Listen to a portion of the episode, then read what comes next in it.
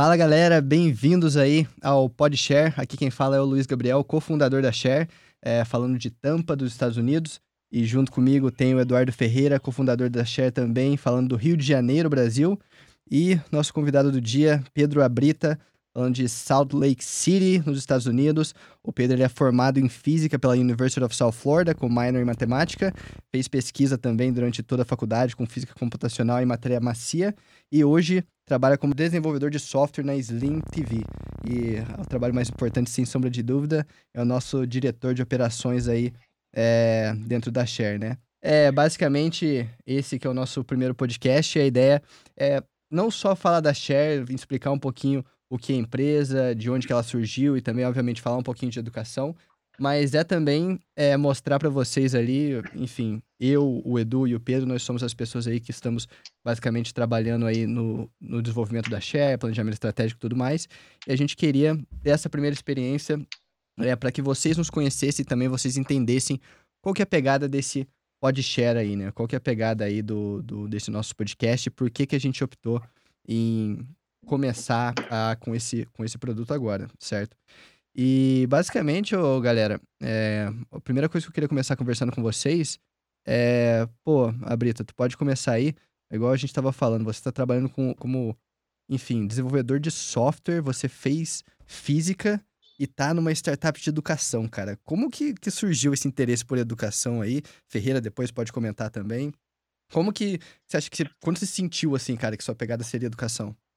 É, beleza, então, primeiramente aí, boa noite, galera. É, quem tá falando aqui é o Pedro. É, uh, então, isso, na verdade, eu acho que eu sempre tive isso dentro de mim, assim. Desde que eu sou moleque, eu sempre gostei muito de escola, sempre gostei de, muito de ir à escola, de estudar, de aprender. Sempre tive uma relação muito boa com os meus professores, crescendo desde fundamental, pelo médio, pela faculdade.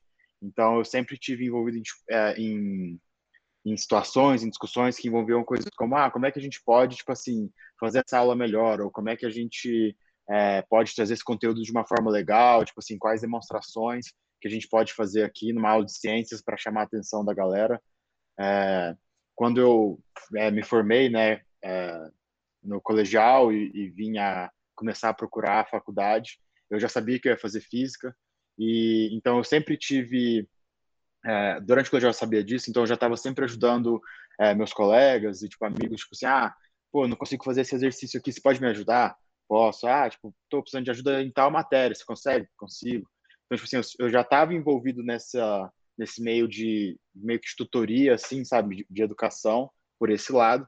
E aí quando eu me formei no colegial, é, antes de entrar na faculdade, eu trabalhei como tutor é, oficial, assim, do colegial é, por um ano e meio até eu vir para os Estados Unidos. Então ali eu também já estava tipo assim novamente envolvido é, nesse ambiente, nesse tipo de discussão.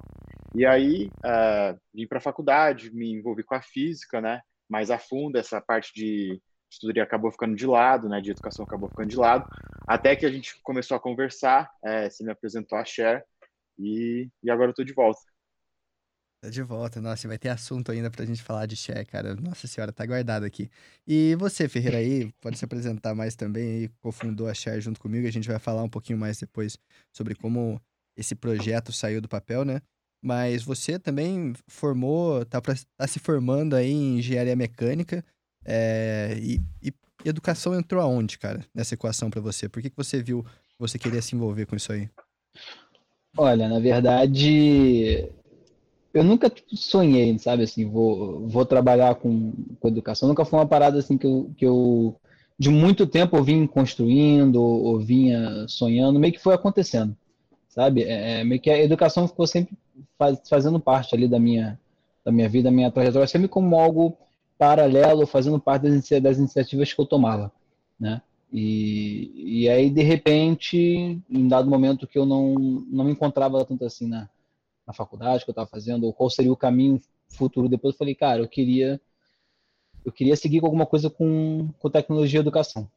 Então, é, foi meio que me, me enveredar ali pela, pela internet, fazendo alguns, alguns trabalhos envolvendo É, principalmente alguns hoje que acabaram virando produtos, né? Mas na época era mais uma é, uma forma de compartilhar um pouco do meu conhecimento envolvendo robótica, educação, tecnologia. E nisso a gente se esbarrou nesse meio do caminho pela internet e daí surgiu a Share. Mas antes de, de, de entrar de fato mais a fundo sobre como a gente iniciou, como a gente se conheceu, é, a educação sempre foi como, como algo paralelo. Meus pais sempre é, deixaram de fazer uma série de coisas para dedicar à minha educação, sabe? Então, assim, ah, tinha duas opções: uma viagem para uma competição de robótica, por exemplo, da, na faculdade, ou sei lá, uma viagem em família. Eles deixavam a viagem de família de lado e investiam dinheiro que fosse voltar para a minha educação. Isso é um exemplo de uma coisa que, por exemplo, aconteceu, tanto meu quanto dos meus irmãos. E, e sempre foi assim desde que a gente nasceu até hoje. Então, é, ele sempre fala assim, ó, pode faltar uma série de coisas para gente, pode não ter o, o, podia trocar de casa, podia trocar de carro, mas deixei de fazer uma série de coisas para investir na educação de vocês. Então, assim, começou primeiro, o primeiro contato com a educação, acho que foi esse, sabe? Meus pais sempre presentes na, na minha educação, sempre fazendo a diferença ali, uma coisa que eu precisasse no momento ali de, de, de escola. Aí depois, na, ainda na própria escola, eu comecei a fazer parte de, de equipe de competição de robótica, e foi onde eu hoje eu sei, mas naquela época eu não sabia que eu estava ali me descobrindo e entendendo que eu poderia fazer uma série de coisas sem necessariamente é, depender de algum algum resultado formal, seja uma graduação aí no colégio, alguma graduação na, na faculdade, eu poderia ter iniciativas e, e seguir nessas iniciativas sem depender necessariamente dessa, dessa finalização formal. Acho que uma, um, um, diploma, se finalizar um semestre, finalizar um curso de graduação em uma boa universidade, te ajuda bastante uma série de, de abre uma série de pontes para você ao longo da sua vida, mas eu já já tinha descoberto aquilo ali na época de escola. Aí, quando eu fui escolher a faculdade, acabou que o meu objetivo sempre foi ali pela, pela FRJ, porque eu sabia que ele tinha uma equipe de robótica, que tinham amigos que eram mais velhos da equipe lá do, do colégio que faziam parte, né, que era a equipe Minerva Bossa da FRJ, e aí eu acabei fazendo primeiro ano de faculdade numa outra fase, na faculdade da UERJ, e eu fiz transferência para a FRJ e recomecei tudo lá, porque eu gostaria de estar na equipe de robótica. E aí, na equipe de robótica, enquanto eu fazia o curso ali, eu ao mesmo tempo não estava satisfeito, tanto com a forma como os professores ensinavam, como as coisas eram, eram passadas, e ao mesmo tempo as experiências que eu vinha, vinha adquirindo, tanto na equipe como também experiências profissionais, é, muito envolvia escolas, consultorias com escolas, dando aula em escolas, mentorias para as equipes, então, muito na parte de educação. Sabe? Então, meio que assim, é como eu falei, a educação ela foi acontecendo sempre paralelo a algum objetivo principal que eu tinha. E, e aí, depois, assim, naquele momento que acho que a pandemia ela meio que foi um divisor de águas para muita gente, uma série de fatores da vida, né? E para mim também. Ali na. Foi justamente ali na, na pandemia que eu comecei a compartilhar um pouco mais o meu conhecimento através das, das redes sociais, né? Que veio uma oportunidade de através aí dos Spike Prime Influencers Brasil, de representar um pouco a Lego, uma empresa também de, de educação aqui do, do, do, Brasil, e desenvolver algumas novas atividades envolvendo o novo lançamento da Lego na época, em que eu aproveitei para poder começar a compartilhar a minha experiência, meus conhecimentos. É, e nisso já tinham vindo alguns, alguns planos, alguns rascunhos que eu tinha feito, que eu, te, eu mostrei para o Luiz, acho que o Brito ainda não chegou a ver isso, é, que sempre envolvia uma pegada com, com educação, só que eu nunca tinha esse nome. Eu nunca tinha um nome para isso que eu estava pensando na minha cabeça, que eu gostaria de construir um dia, é, que tinha assim uma pegada de tecnologia e tinha assim, uma pegada de educação, mas eu não tinha um nome para isso. Aí veio o Luiz, entrou em contato comigo e falou: Cara, eu tenho um nome, esse nome é Share, e acho que meio que foi, foi assim. Acho que minha história com a educação sempre foi algo paralelo à trajetória normal que eu vinha seguindo, bonitinho. E em um dado momento eu falei: Tá, eu estou insatisfeito onde eu estou, não quero fazer o que eu quero, o, o que é, é, talvez as pessoas esperam que eu, que eu esperar, esperassem que eu fizesse, mas aí eu acabei decidindo, falei, ó, vou seguir por aqui, é esse caminho que eu decidi, e quando você decide um caminho, automaticamente você acaba abdicando todos os outros, né? Então, o caminho que eu escolhi acabou sendo o Share, tudo que tiver ligado à educação e tecnologia, é esse que eu vou enfrentar, é esse que eu vou encarar, e é isso que eu estou trilhando hoje junto com, com vocês dois aí. É um prazer estar nesse, nessa primeira aventura do nosso podcast. Trabalha não para ver, né, Ferreira? É de sempre. Trabalha não pra tu onde vai parar, vai? É isso. Pô, maneiro isso, cara. E, e pra ser bem sincero pra vocês, tipo, compartilhando um pouco do meu lado. É engraçado porque, assim, na minha família, basicamente todo mundo é professor. Assim, minha mãe é professora, avós dos dois lados, tio, tia. É, tem uma galera que, que, enfim, trabalha e atua como professor. Mas eu não pensava, cara, no começo em, em ser professor, trabalhar com educação, justamente porque eu achava que parecia que o impacto que você causava como professor era algo muito, muito local e muito demorado. Sabe, por exemplo, eu via que assim, pô, tinham pessoas que cresciam, depois iam lá e falavam com meus, meus avós, é, minha mãe, nunca esqueciam de quem eles eram, porque eles tiveram um impacto muito importante na vida, na vida das pessoas. Mas assim, depois de muito tempo, eu falava assim, cara, eu quero trabalhar em algo maior, eu quero trabalhar em algo grande, eu quero, tipo, eu não quero, com todo respeito, obviamente, mas eu não quero trabalhar ali com uma turminha ali de 30 alunos só por um ano inteiro e depois no próximo ano a próxima turma e coisa do tipo. Mas daí é, é engraçado que, assim, ó, você vai vivendo e daí você vai pegando umas pistas aqui a colar que vão te mostrando o caminho que você tem que seguir, né? Então, por exemplo, eu lembro que no meu ensino médio, cara, teve um dia que, enfim, era aula de física lá, o professor, ele ia fazer uma avaliação baseada em apresentações, então cada um não ia fazer prova, né? Cada um estudava lá o assunto X e depois tinha que ir na frente da sala e apresentar o que é que, que tinha aprendido. Professor Kleber. Abraço, professor Kleber. Nem deve estar assistindo aí, mas fica um abraço para ele.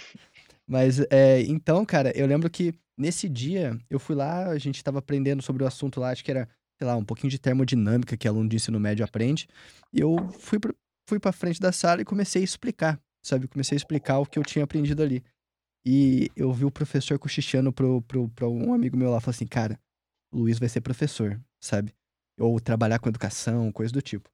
E foi isso, mano. Tipo, é, foi caminhando, eu fui pegando gosto por estar ensinando algo a alguém, sabe? É, ou estar em, fazendo com que alguém se desenvolvesse, aprendesse alguma coisa, sabe?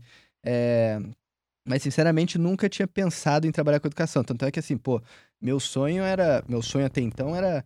Eu quero ser tipo o Tony Stark da vida, né? Trabalhar num. ficar num laboratório, criando um robozinho, desenvolvendo as paradas meio doidas lá.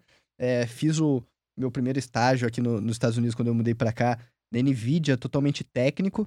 E quando eu percebi que, que era só técnico, eu falei assim, cara, não é isso pra mim, não. Tipo, beleza, curto programação, curto tech, mas eu quero tá interagindo mais com gente, sabe? Eu quero estar tá ali no meio do povão, quero.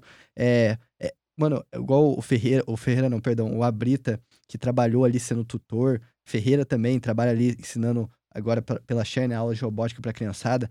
Mano, não é, não é foda quando você vê o, o olho da, da criança ali. Olho. É. Pô, meu, isso é, é, bom demais, sabe? Então, eu, eu comecei a tomar muito gosto disso, sabe?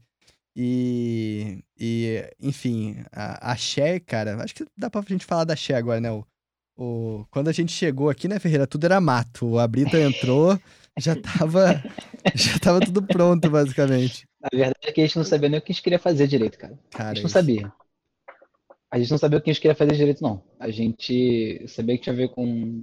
É isso, com educação, com tecnologia, com robótica, que é onde a gente tinha é, o maior conhecimento e maior quantidade de contato com pessoas também.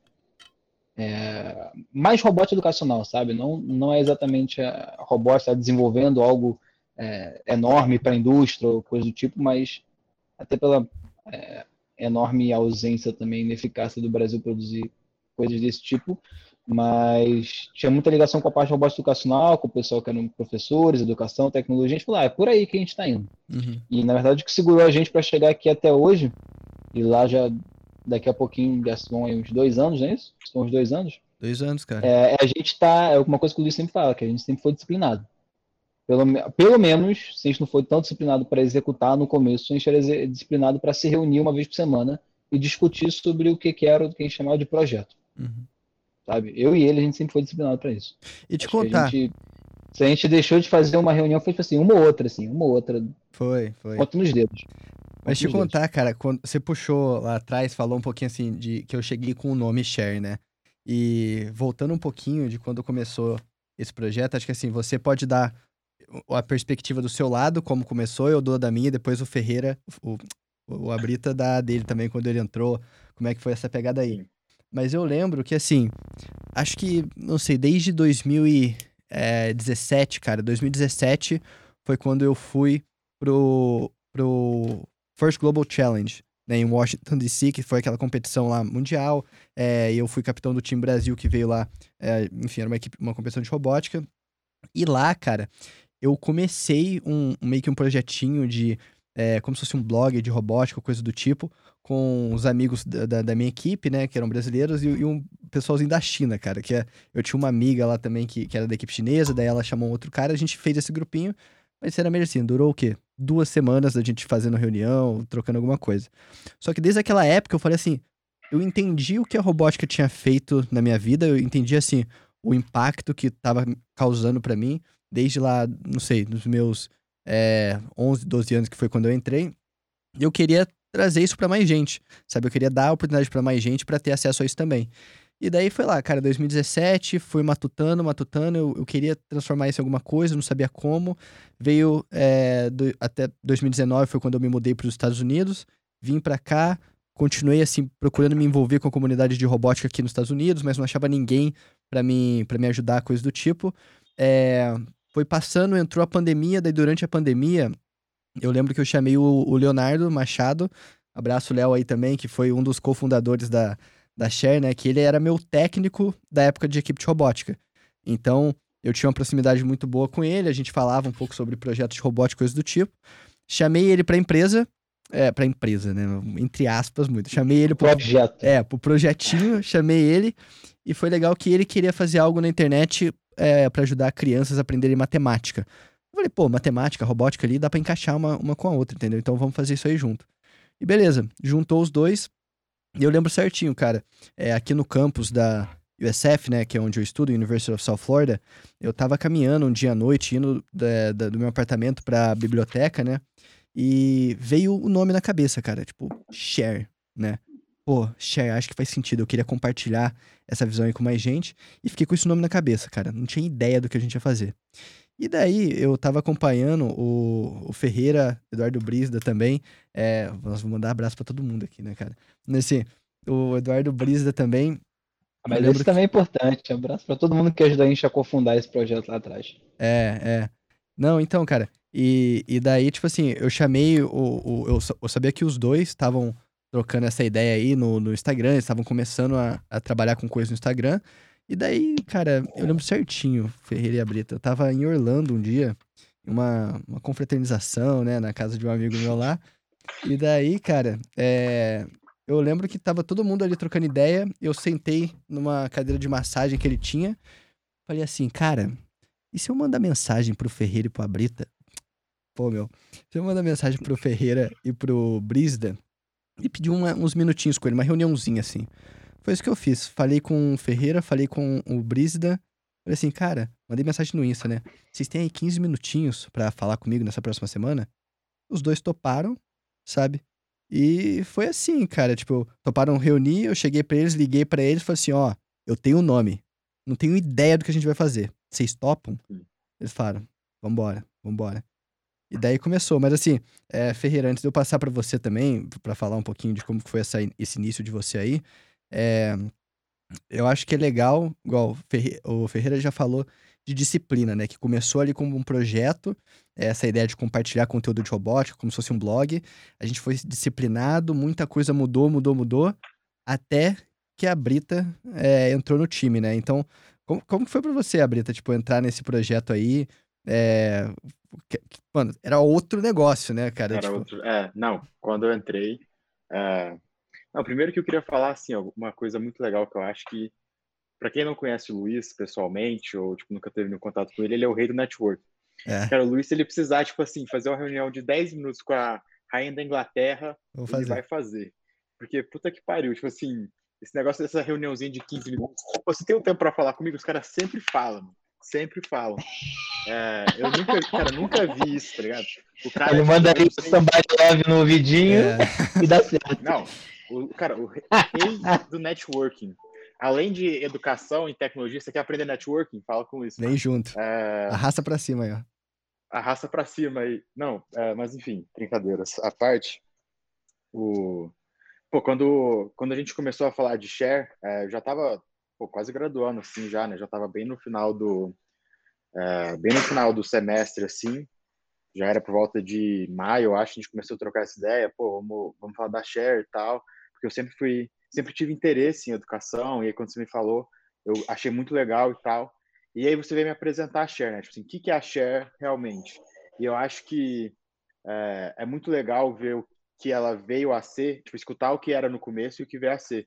Porque, tipo assim, eu acho que vocês começaram com essa, tipo, né, o Ferreira tinha essa ideia da, da educação pela robótica e tal, mas acho que isso se traduziu muito bem hoje em algo muito mais amplo que a gente explora aqui nas nossas conversas, que é a educação experiencial, né?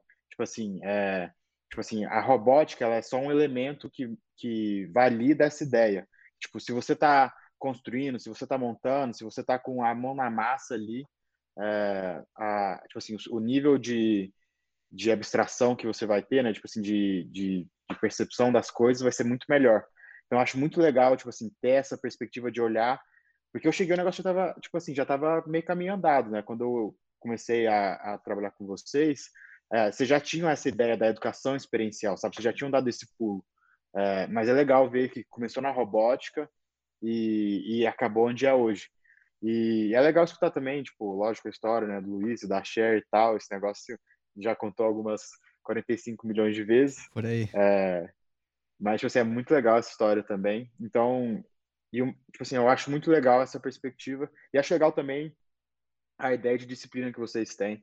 É, que, tipo assim, a gente, eu acabei assimilando depois que eu entrei na Share, porque realmente, é, faça chuva, faça sol, a gente tem, sempre tem a reunião, tá ali, tipo assim, no calendário a gente vai fazer, é, se, tipo assim, tiver que arranja um horário ou outro, mas faz, e isso faz muita diferença, eu já percebi, assim, que os projetos andaram muito melhor depois que, é, tipo assim, os projetos andam muito bem e eu percebi que é tipo assim uma das um dos elementos que causa isso realmente é essa disciplina.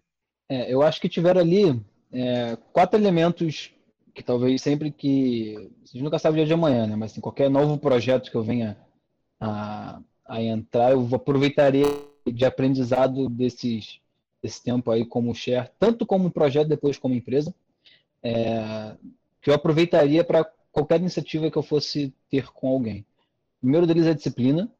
É, se, a gente, se a gente saiu do estado de projeto para virar empresa, foi disciplina, sabe? Isso foi, um, foi um, um alicerce muito, muito, muito forte para a gente. É, o segundo, vou pensar aqui, acho que foi. Cara, a gente colocar o projeto na rua. Por exemplo, a gente ter aquele, aquela primeira iniciativa com o nosso é, com o nosso primeiro parceiro, da gente é, transformar aquilo que a gente estava em ideia em um produto físico que as pessoas poderiam experimentar e estar tá melhorando o tempo inteiro. Aquilo ali foi um segundo grande, grande salto para a gente, sabe? E um terceiro, a gente chamar novas pessoas para estarem trazendo as suas, as suas ideias, colocando as suas opiniões, é, o que acha. Foram três ali grandes, três grandes coisas que eu levaria ali para. Eu falei quatro, mas acho que eu esqueci o que seria quatro. Uhum. Mas esses, mas essas três, cara, com certeza com certeza aplicaria em qualquer iniciativa que eu quisesse que eu quisesse ter na minha vida, sabe?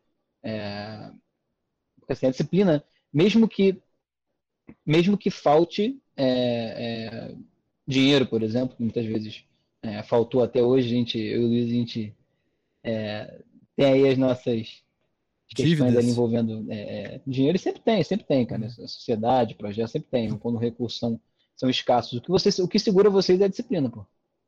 O que segura é a disciplina. Mas, ah, ah, sonho grande, propósito, não sei o que. É disciplina. O segundo é você colocar o projeto na rua. Acho que o terceiro que eu ia colocar, que eu coloco aqui, é você, você ver quem é que consegue, ver quem é que está disposto a pagar pelo teu projeto. Você colocar esse projeto na rua mediante um pagamento é completamente diferente você fazer, sei lá, tipo, se eu desse uma aula gratuita para algum lugar, sabe? É, mas seja uma, uma, uma atitude boa, não é, é, não valida a sua empresa como um produto muitas vezes. Talvez você não esteja disposto a dar 10 anos de aula gratuita até fazer o negócio dar certo.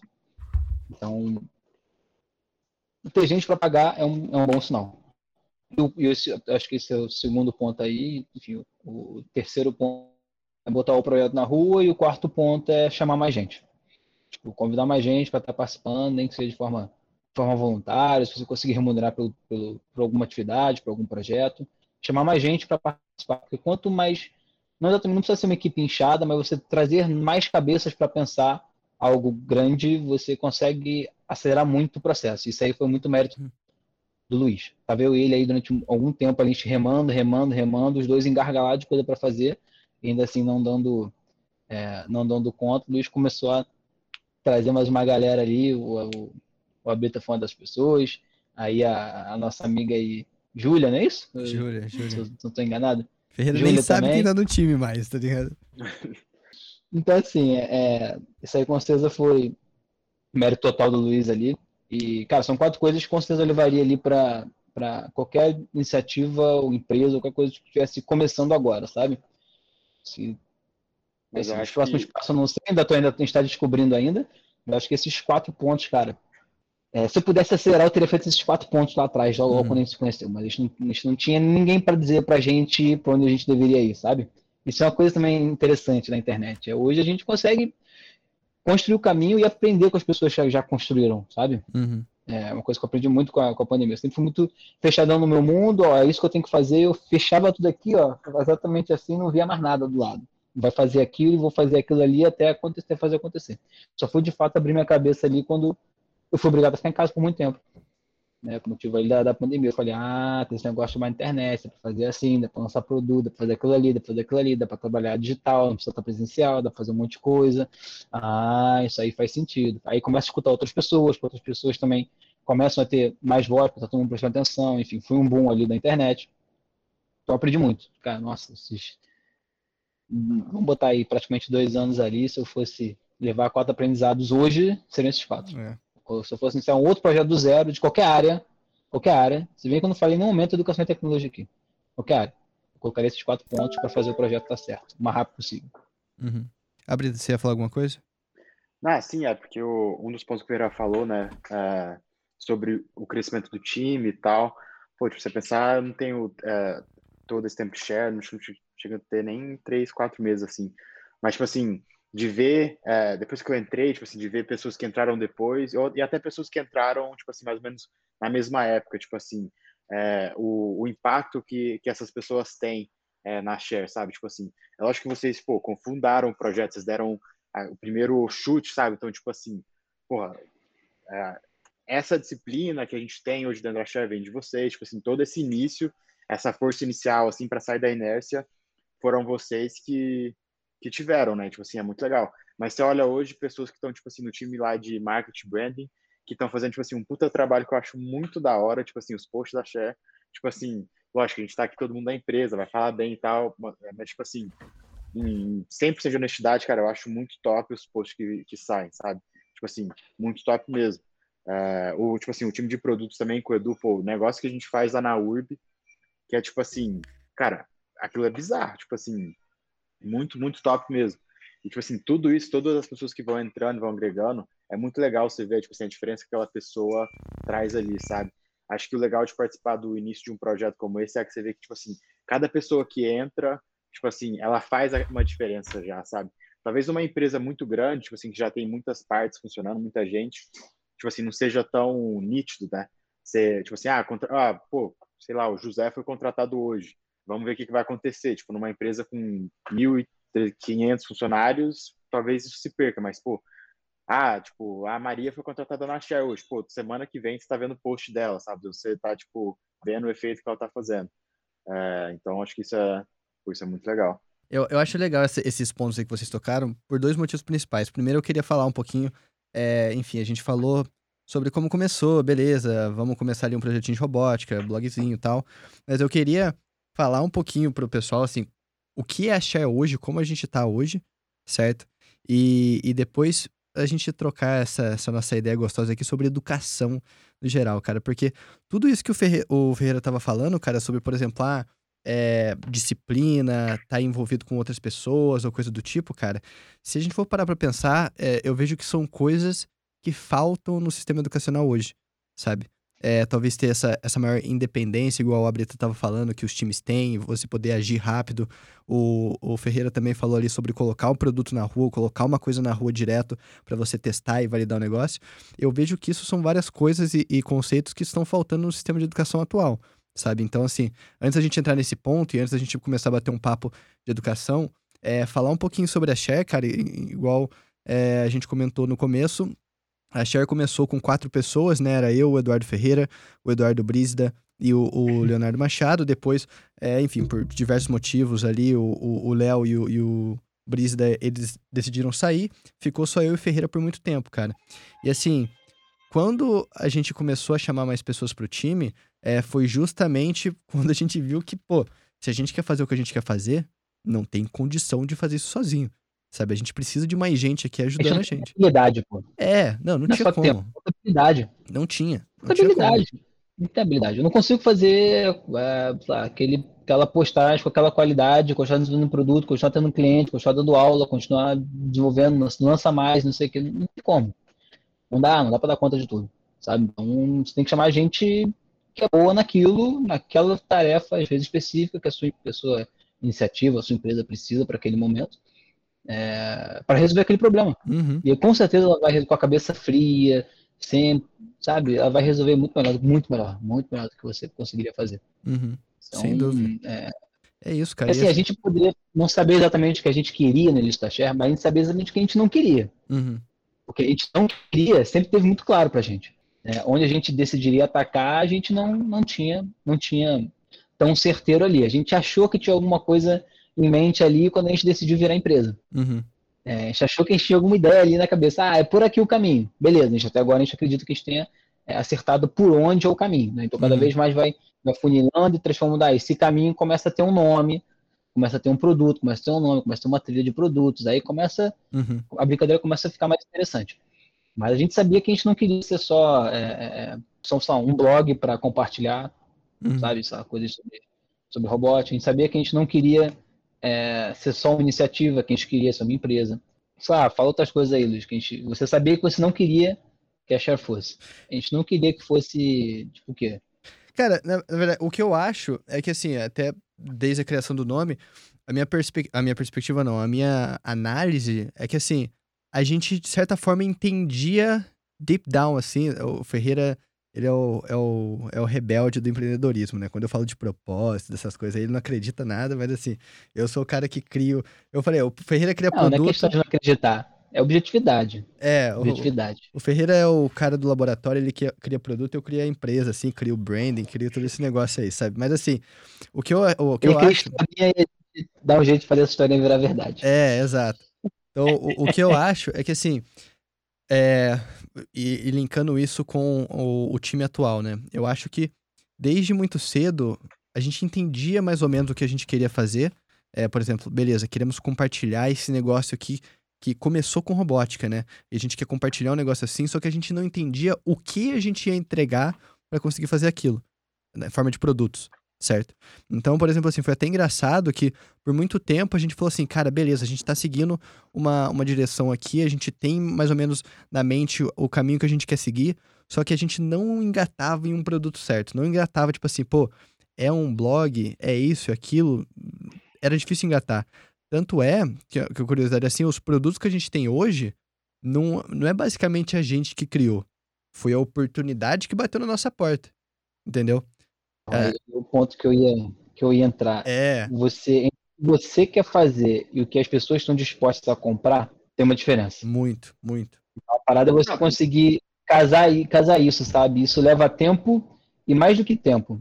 Você precisa botar as pessoas para testar o que você tem hoje. Uhum. Seja lá o que for. Não, não somente isso. Tipo assim, uh, às vezes a gente, às vezes o que a gente está querendo vender, né? Que vocês tinham em mente no começo e que a gente tem hoje até, porque a gente nunca sabe, tipo assim, o rumo que a gente vai tomar daqui para frente.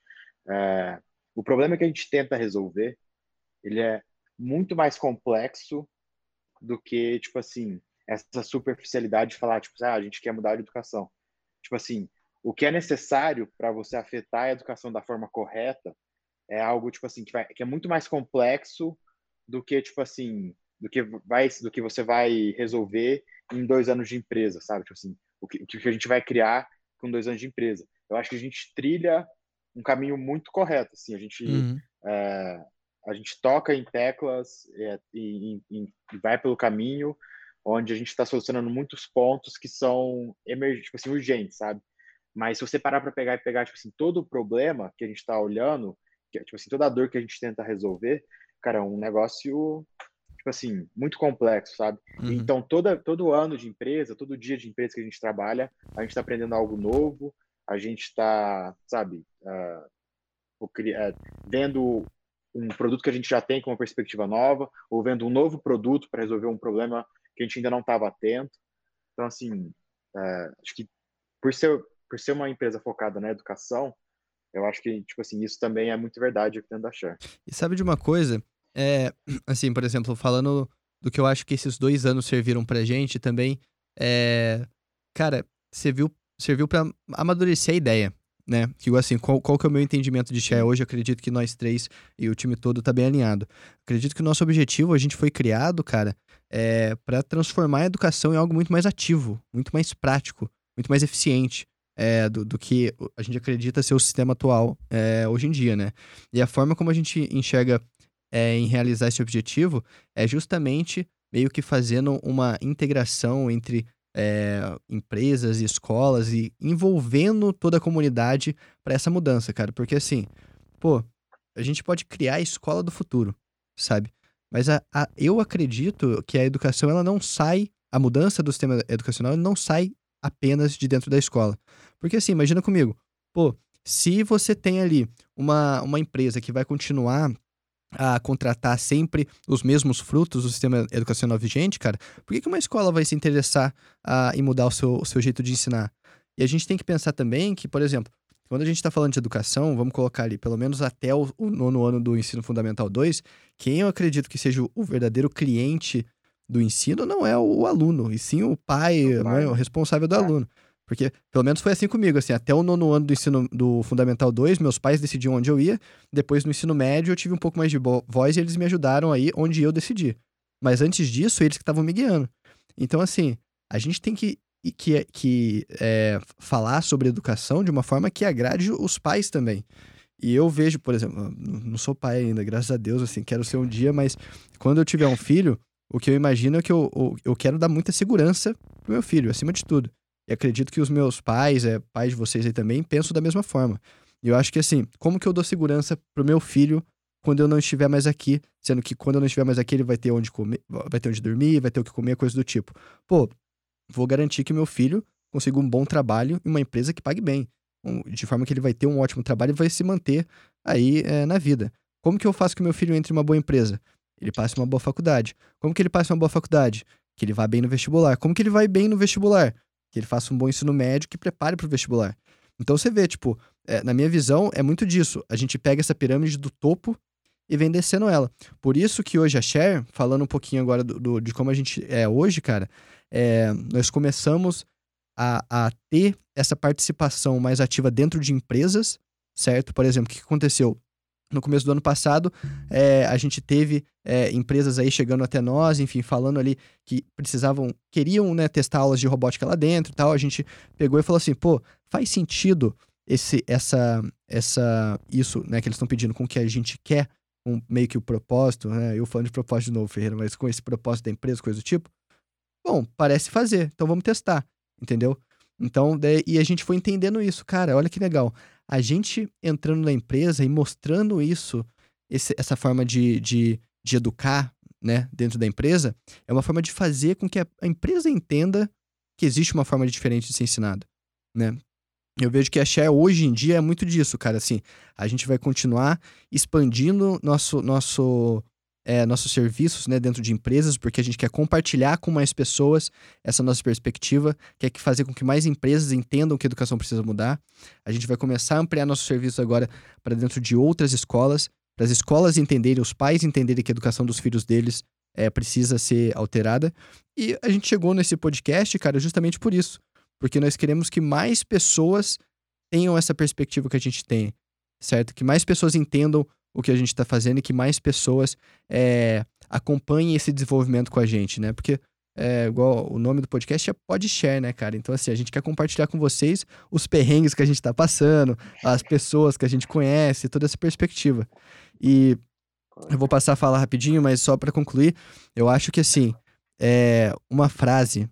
Um dia a gente vai gravar um podcast falando da Brasa Connect, que foi a conferência que a gente fez aqui na, na, na USF. Previsões do Luiz Gabriel. É, cara, nossa, eu tenho bastante pra falar disso. Depois eu, eu falo mais. Mas, ó.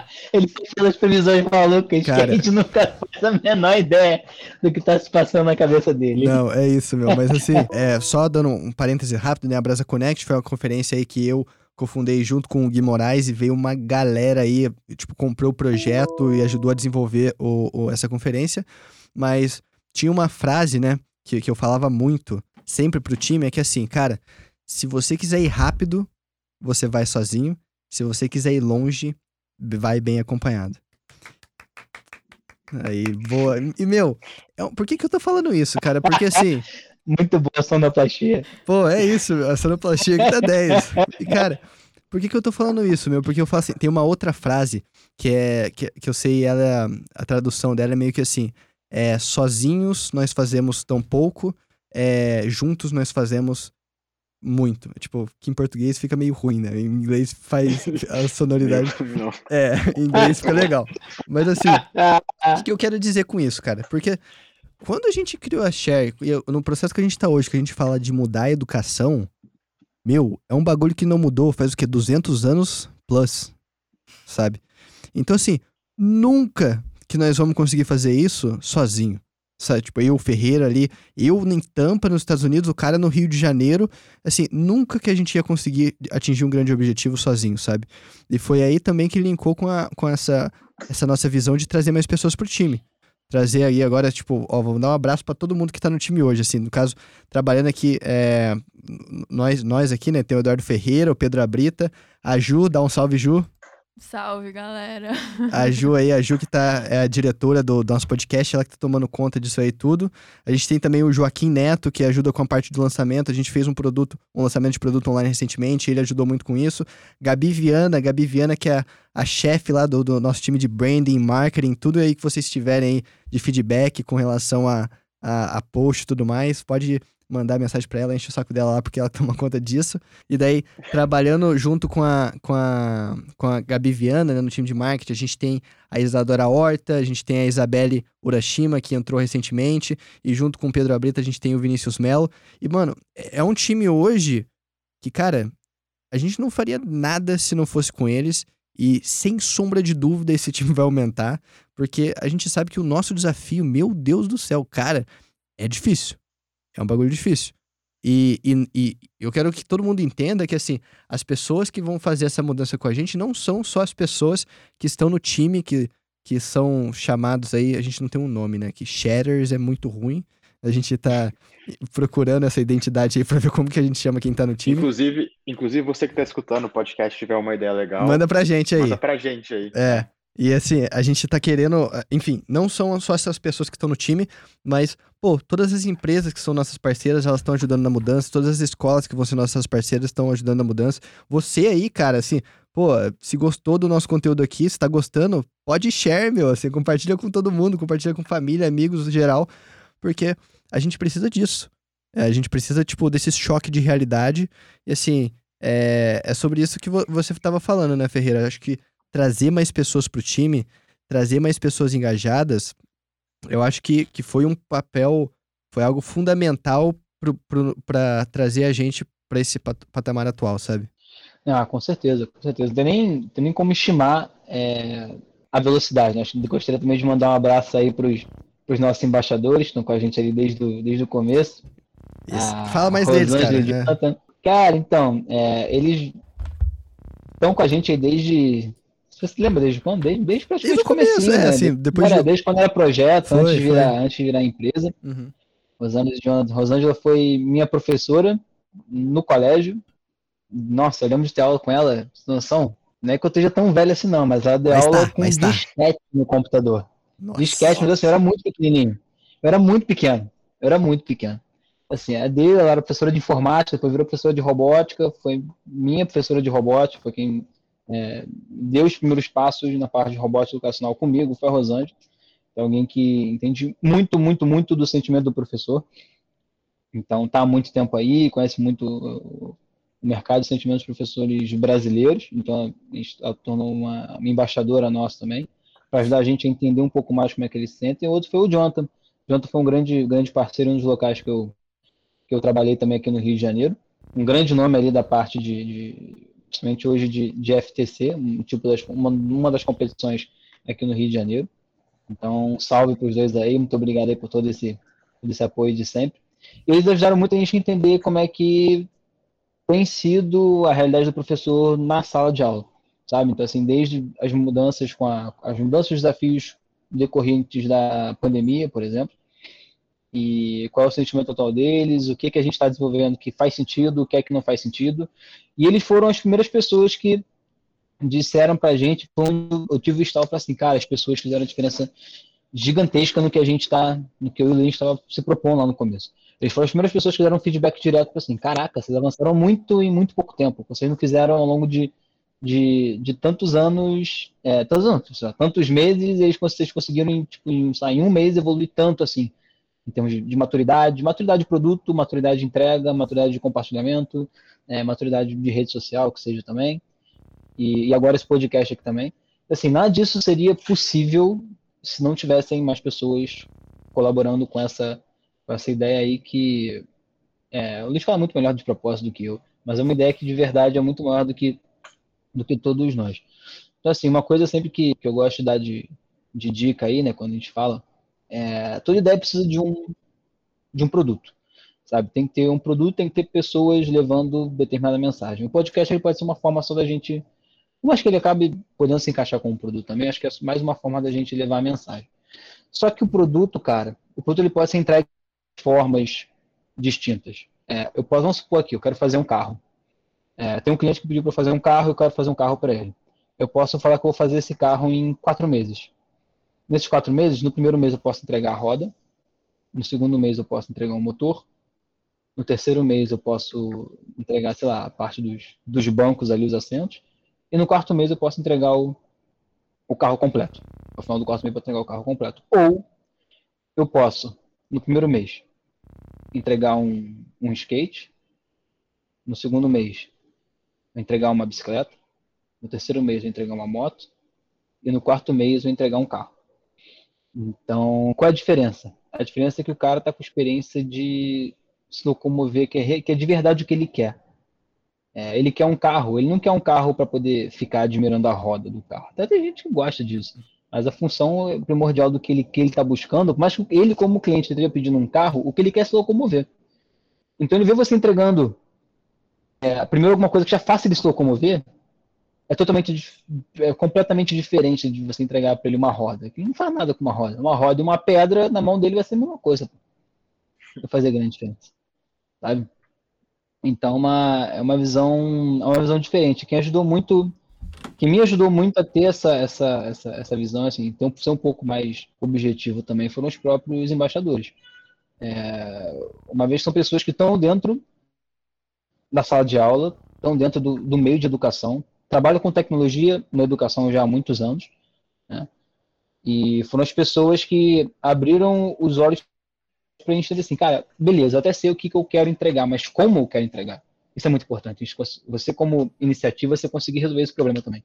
E quando a gente fala, sei lá, de, de, de aula de robótica, é completamente a gente completamente diferente a gente falar de aula de robótica e tá ali um grupo enorme de crianças junto com os pais trabalhando e montando e construindo e programando e ver o negócio funcionar, sabe?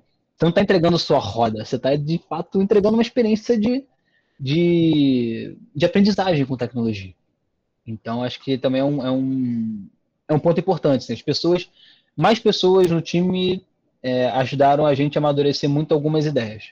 Sabe? Eu, por acaso, eu falo mais de produto, porque hoje eu estou mais responsável hoje, mas o Luiz também consegue falar mais ali como é, o gerenciamento como um todo ali, ou tipo, ter uma visão um pouco mais global do que todo mundo está fazendo. Mas com certeza as pessoas foram, foram é um, é um ativo essencial e provavelmente um dos mais importantes aí sempre vai ser da, da, da empresa, já faz parte da share, né? Então a gente não tem como. A gente pode fugir de muitas coisas, mas você não pode fugir muito da sua história, sabe?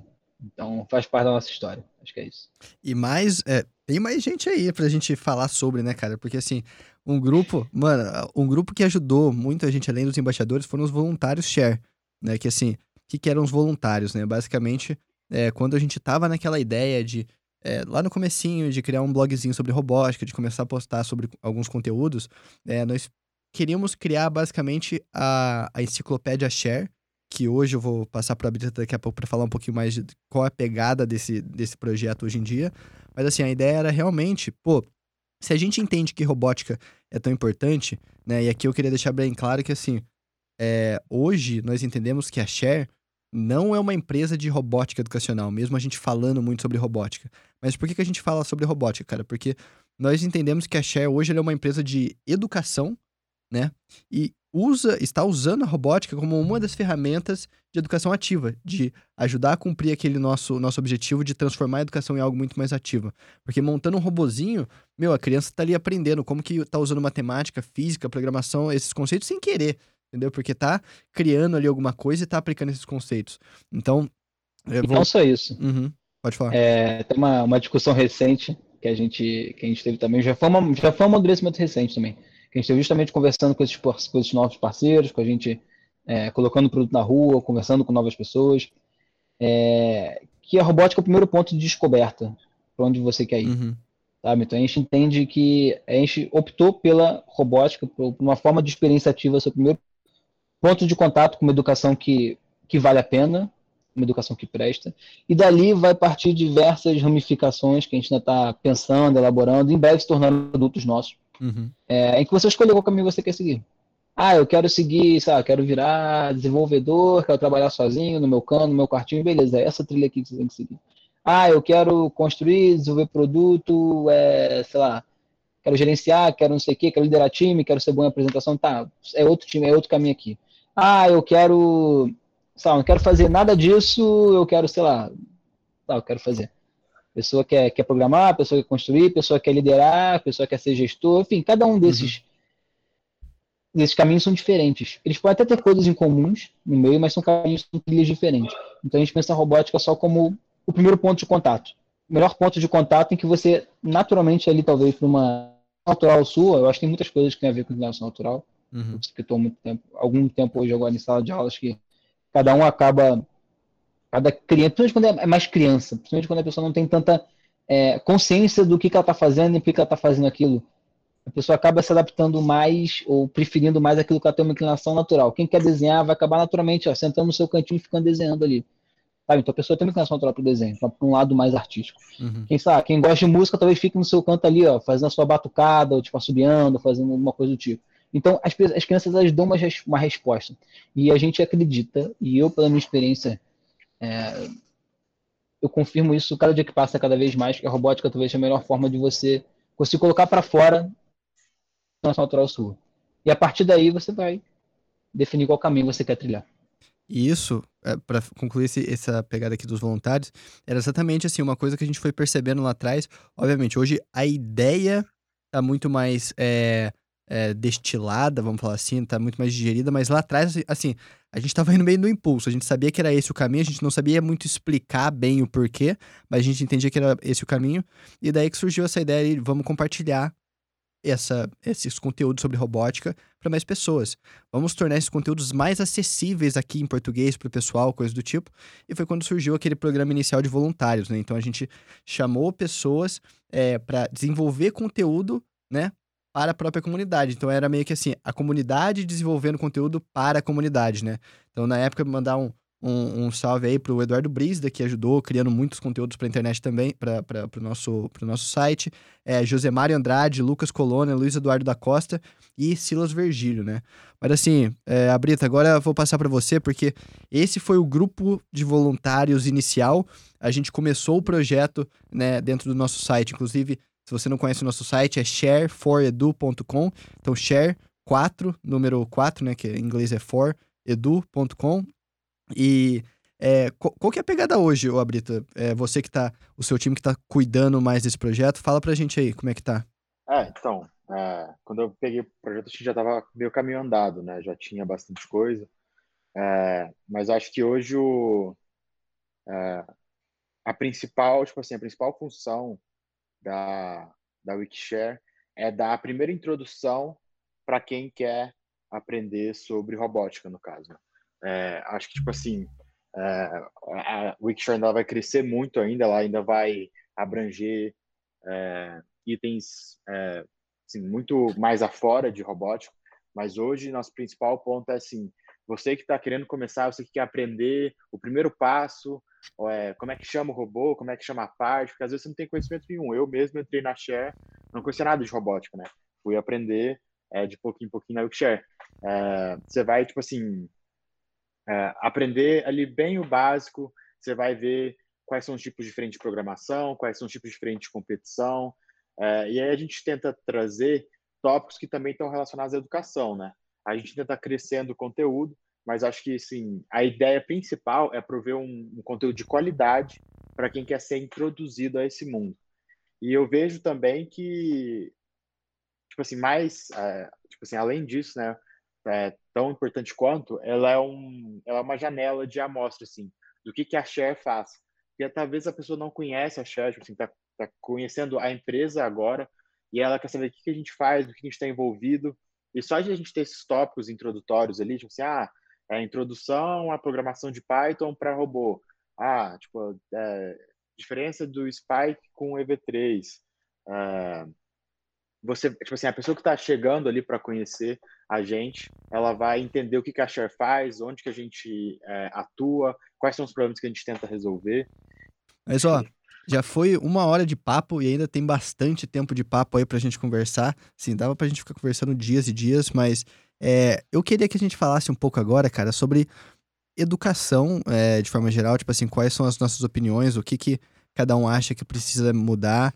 É, inclusive, eu trouxe aqui comigo o livro, que, que é como se fosse uma bíblia da Cher, mas esse livro aqui, ele tá o nome tá em inglês, mas em português eu acho que o nome dele é Um Mundo, perdão, Um Mundo, Uma Escola, é do Salman Khan, e quem não conhece esse cara, ele é o fundador da Khan Academy. Quem não conhece a Khan Academy, meu, procura aí urgentemente Khan Academy é, no, no, no, Instagram, que foi assim, só para dar uma. No Instagram, não, perdão, no, no, no Google mesmo. Google. É, porque ah. para dar uma ideia para vocês, assim, a Khan Academy, ele, eles têm vários conteúdos gratuitos é, disponibilizados na internet. Então, você pode aprender lá sobre matemática, é, física, química, é, geografia, história, assim, muita coisa de forma gratuita. E, inclusive, cara, é, eu vim para os Estados Unidos quando eu estava fazendo o meu processo para estudar para o Enem americano, né, que é o SAT. Eu estudei pela Khan Academy, gratuito, sabe? E assim, é, tô aqui nos Estados Unidos hoje, deu certo e grande parte disso foi, foi parte do, do, do impacto que a Khan Academy me gerou. Mas por que, que eu mostrei esse livro, cara? Porque é engraçado que assim, eu vejo que esse livro é como se fosse, eu sempre brinco com o pessoal, é como se fosse uma, uma bíblia da Cher, né? Eu até falo assim que para todo mundo que ficou na Share mais de dois meses vai ganhar um exemplar desse. É, só que o pessoal já tá me cobrando e a gente não tem dinheiro para enviar um exemplar para eles, então é, fica aí pro futuro. Mas por que, que eu acredito nisso, cara? Porque foi muito engraçado que a Share, ela já estava bem definida, né? No caso, a nossa ideia de propósito, coisa do tipo, quando eu fui ler esse livro. E quando eu ia lendo esse livro, as coisas iam encaixando iam batendo tanto que eu falei assim: meu Deus do céu, esse cara é, participou das reuniões aqui e entendeu o que a gente estava fazendo, sabe? O, o, o que a gente estava pensando. Então foi uma coisa que, é, obviamente, linkou muito com os nossos ideais e ajudou a esclarecer vários outros. Né? Porque o cara, assim, para ele escrever um livro, ele fez toda uma pesquisa e, e compartilhou muita coisa ali que ele aprendeu nesse, nesse processo de empresa, sabe? E antes de passar para vocês aí, Ferreira, você falou de um negócio muito da hora, cara, que foi assim, é, usar a robótica como uma porta de entrada. Né? E assim, por quê? Porque a partir daquela experiência ali, daquele primeiro interação, a criança consegue aprender muito sobre qual que é a tendência dela, né? Tipo, para que caminho ela vai. E olha só essa frase que eles falam no, no começo desse livro, cara. A frase do Platão, certo? É, ele, no livro A República, é, que, que é o seguinte: eu vou tentar traduzir aqui, talvez não fique o melhor português, mas assim, é, os elementos da instrução eles devem ser apresentados para a criança logo cedo, mas sem nenhum tipo de forçação, né? Tipo, você não vai empurrar. É compulsoriedade. Compulsoriedade, é. isso, é. E conhecimento que é adquirido é, dentro de compulsoriedade, né? Que é forçado ali, é, ele não tem nenhum tipo de seguridade na mente, ou seja, ele não fica por muito tempo na mente certo? Então, não use compulsão, né, cara? Deve ter mais uma, uma palavra em português melhor para isso, mas assim, não use, não forcem a criança a aprender alguma coisa, mas deixe a educação ser algum tipo de experiência encantadora, sabe? Deixe, algum tipo de experiência encantadora, porque isso vai fazer com que a criança ela enxergue a sua tendência natural. Pô, isso aí não foi Ferreira que falou, não, tá? Foi Platão que falou lá atrás e a gente tá aplicando isso aqui agora. Então, para você ver que assim. Eu nem tinha ciência acho... dessa, dessa frase. Tá vendo? Não fazia a menor ideia que isso existia. Cara, não, na hora que você falou, eu falei assim. Isso é uma, Pô. isso é uma coisa tão complexa, tipo assim, parece uma frase super bem elaborada, tipo assim, um pensamento super complexo. Cara, mas, tipo assim, na, na realidade, tipo assim, na experiência, ele é muito fácil de você observar. Uhum. Eu acho que, tipo assim, eu já dei, quando eu era tutor, muitas vezes eu tinha que dar aula é, substituto, né? Tinha que substituir para professor que não aparecia em física e matemática. E aí, tipo assim, o aluno de colegial, ele já decidiu que ele não sabe física e matemática, que física e matemática é difícil, blá, blá, blá, blá, blá. Uma puta, tipo assim, fala desgraçada que eu já escutei, de, já cansei de escutar e não tem paciência para isso. Mas, tipo assim, você vê claramente que o cara que chega lá de má vontade, tipo assim, é impossível, é impossível você ensinar para alguém que não quer aprender. Tipo assim, é impossível. Tipo assim, tanto, na, tanto no, no one-on-one, tipo, tanto na tutoria eu via isso, quanto com minha experiência de aula. O moleque que tava, tipo assim, que tava engajado, que tava interessado, tipo assim, ele, você falava um negócio pra ele, ele pegava. Cara, o cara que não queria aprender, a pessoa que não quer aprender, não tem, tipo assim, não tem solução. Tipo assim, você não ensina nada. Eu acho que isso é uma tradução, tipo assim, meio simplista, lógico, daquela frase, da complexidade do que o cara quis trazer, mas eu acho que na experiência isso é muito, tipo assim, é muito visível. E com qualquer professor que você conversar hoje, eu tenho certeza que eles vão te falar isso também. Mas a, o grande problema dos alunos hoje é que ninguém quer aprender porra nenhuma. Uhum. E olha que. É, falar, e aí um, um, um, grande desafio pra gente aqui, eu sempre volto a pegar um pouco pros, pros produtos e pra experiência de fato com. Vamos botar ali dos. É, não acho, mas os alunos, vamos lá, os alunos. Os alunos com os produtos que são, que são envolvidos. É, a gente tenta hoje colocar aqui na, na robótica que a pessoa tenha experiência com, com o máximo de áreas distintas possível. Assim, cada aula talvez tenha uma área distinta, diferente. Por exemplo, é, eu posso, posso fazer um robô que, assim, até aqui na minha frente, lá, que vai montar um dominó. Você colocar um, um dominó em si só, é, com a mão empilhadinho, um atrás do outro, você depois tentar derrubar, já é um desafio para a gente fazer isso, sabe? Já é um desafio. Utiliza um recurso que a gente tem acesso, enfim, o jogo de dominó não é algo caro nem difícil você encontrar na rua, numa banca de jornal, numa papelaria para você comprar. É, e propõe um desafio de uma forma é, autônoma ou pré-programada, pré-concebida, que você, que teoricamente já está fazendo melhor. Mas eu posso, na aula seguinte, colocar um robô por exemplo, lá, tocar um instrumento, tocar uma música. Na aula seguinte, pode ser um projeto que a gente está chamando de robô, mas pode ser como se fosse uma máquina, assim, vamos botar, que tem o objetivo de fazer alguma pintura num quadro, por exemplo. Na aula seguinte, eu posso fazer um robô que vai te ajudar a fazer, essa, executar a tabuada, por exemplo. Na aula seguinte, eu posso colocar um, um robô que vai te ajudar a programar o seu treino de educação física, que seja, vou te ajudar a fazer, sei lá, abdominais. Vai estar ali com você. No, na aula seguinte, eu posso colocar um robô que vai, sei lá, ajudar é, você e a sua família a limpar o chão da sua casa, sabe? Então, assim, a criança está ali sentada, na frente dela tem um monte de peças soltas, como se fosse um quebra-cabeça que ela não faz a menor ideia de como ela vai resolver aquilo. Ela já é apresentada no começo uma foto, um vídeo final do que, aquilo, do que aquilo ali tem que se transformar. Você já esquece de, na hora, você já esquece de tudo o que está acontecendo na sua frente, você se concentra só naquilo. Cara, eu quero resolver esse problema, porque eu quero chegar nesse resultado final. E, naturalmente, as crianças se dividem. Eu falo crianças, mas pode ser adultos também. Gente até tem cada, tido, tido cada vez mais experiência com os pais e filhos, com adultos também. E é muito semelhante. É muito semelhante. Você fica envolvido ali em você resolver aquele quebra-cabeça. Existe um passo a passo para você resolver esse quebra-cabeça. Você colocar o, o, o, o, que a gente está chamando de produto, pode ser um projeto, pode ser um robô para funcionar. E você, naturalmente, por alguma inclinação natural sua, você preferiu ficar mais em determinada área da execução desse projeto. Tem gente que vai querer fazer, vai, óbvio, vai ter gente que vai querer fazer tudo, vai, mas tem gente que vai ficar muito mais confortável em ficar só ali no seu cantinho montando.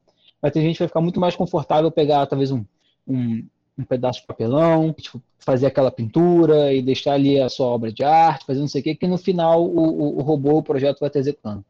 Gente que vai ficar muito mais confortável, vai querer muito mais ficar sentado ali no computador, programando, fazendo as continhas, pensando logicamente para aquele produto, para aquele projeto, para aquele produto estar tá no final. E gente que vai ter que querer coordenar tudo, apresentar no final, falar, chamar atenção.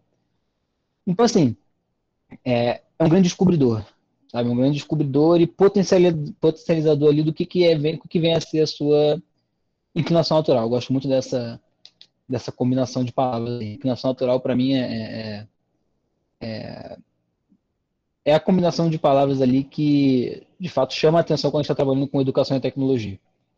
E a gente chama isso de robótica porque é robótica. Você está programando alguma coisa parada para se movimentar de forma autônoma, é robótica a criança vai ser a robótica ali. É, Platão então... vai cobrar direitos autorais aí, né? No... É, é, o engraçado, cara, nem, eu nem fazia ideia ali da, do que essa frase de Platão ainda. E tô até devendo a leitura desse livro aí que você tem. O Luiz tá me cobrando, sei lá, quantos, quantos, meses a leitura desse livro. Tá aqui, já foi adquirido, já foi comprado.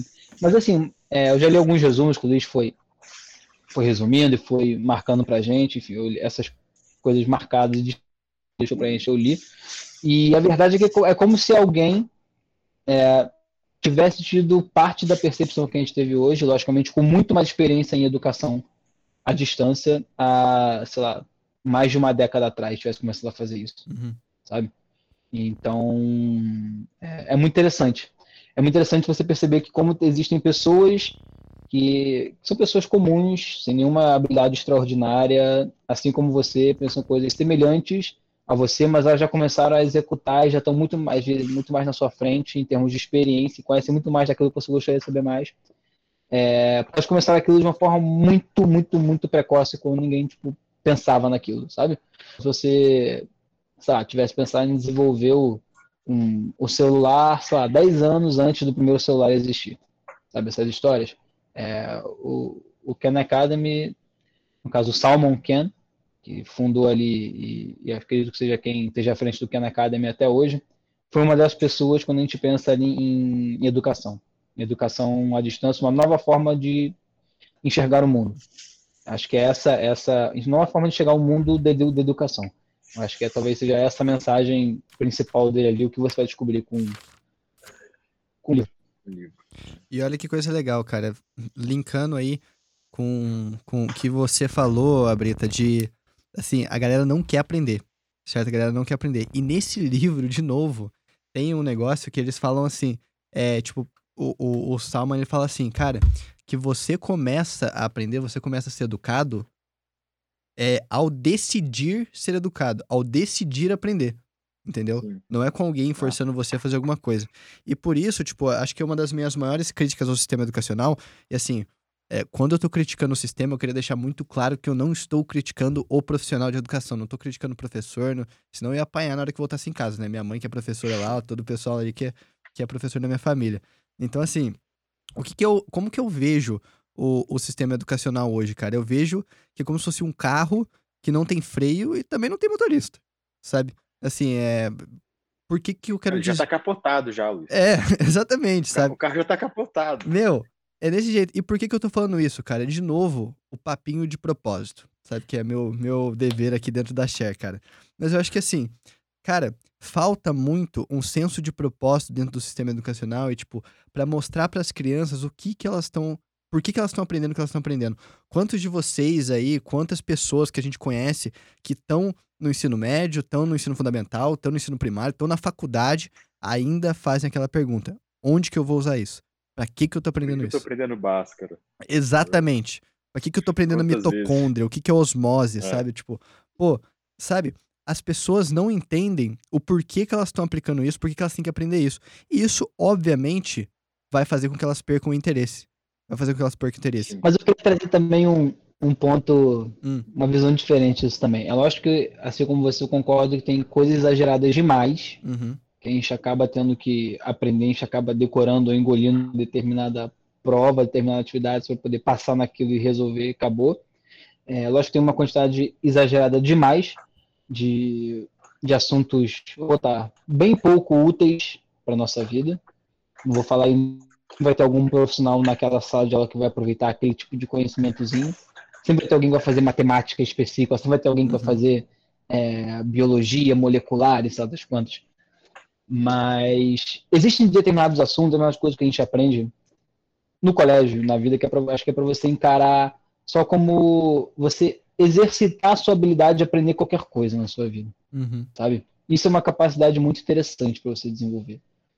É, de você não ter, de você não ter a dificuldade de aprender, porque na sua vida muitas vezes você vai ser obrigado, muito profissional mesmo, você vai ser obrigado a lidar com coisas que você, você vai ter que resolver problemas de setores e de áreas que você não domina nada algumas vezes. Você vai ser jogado ali.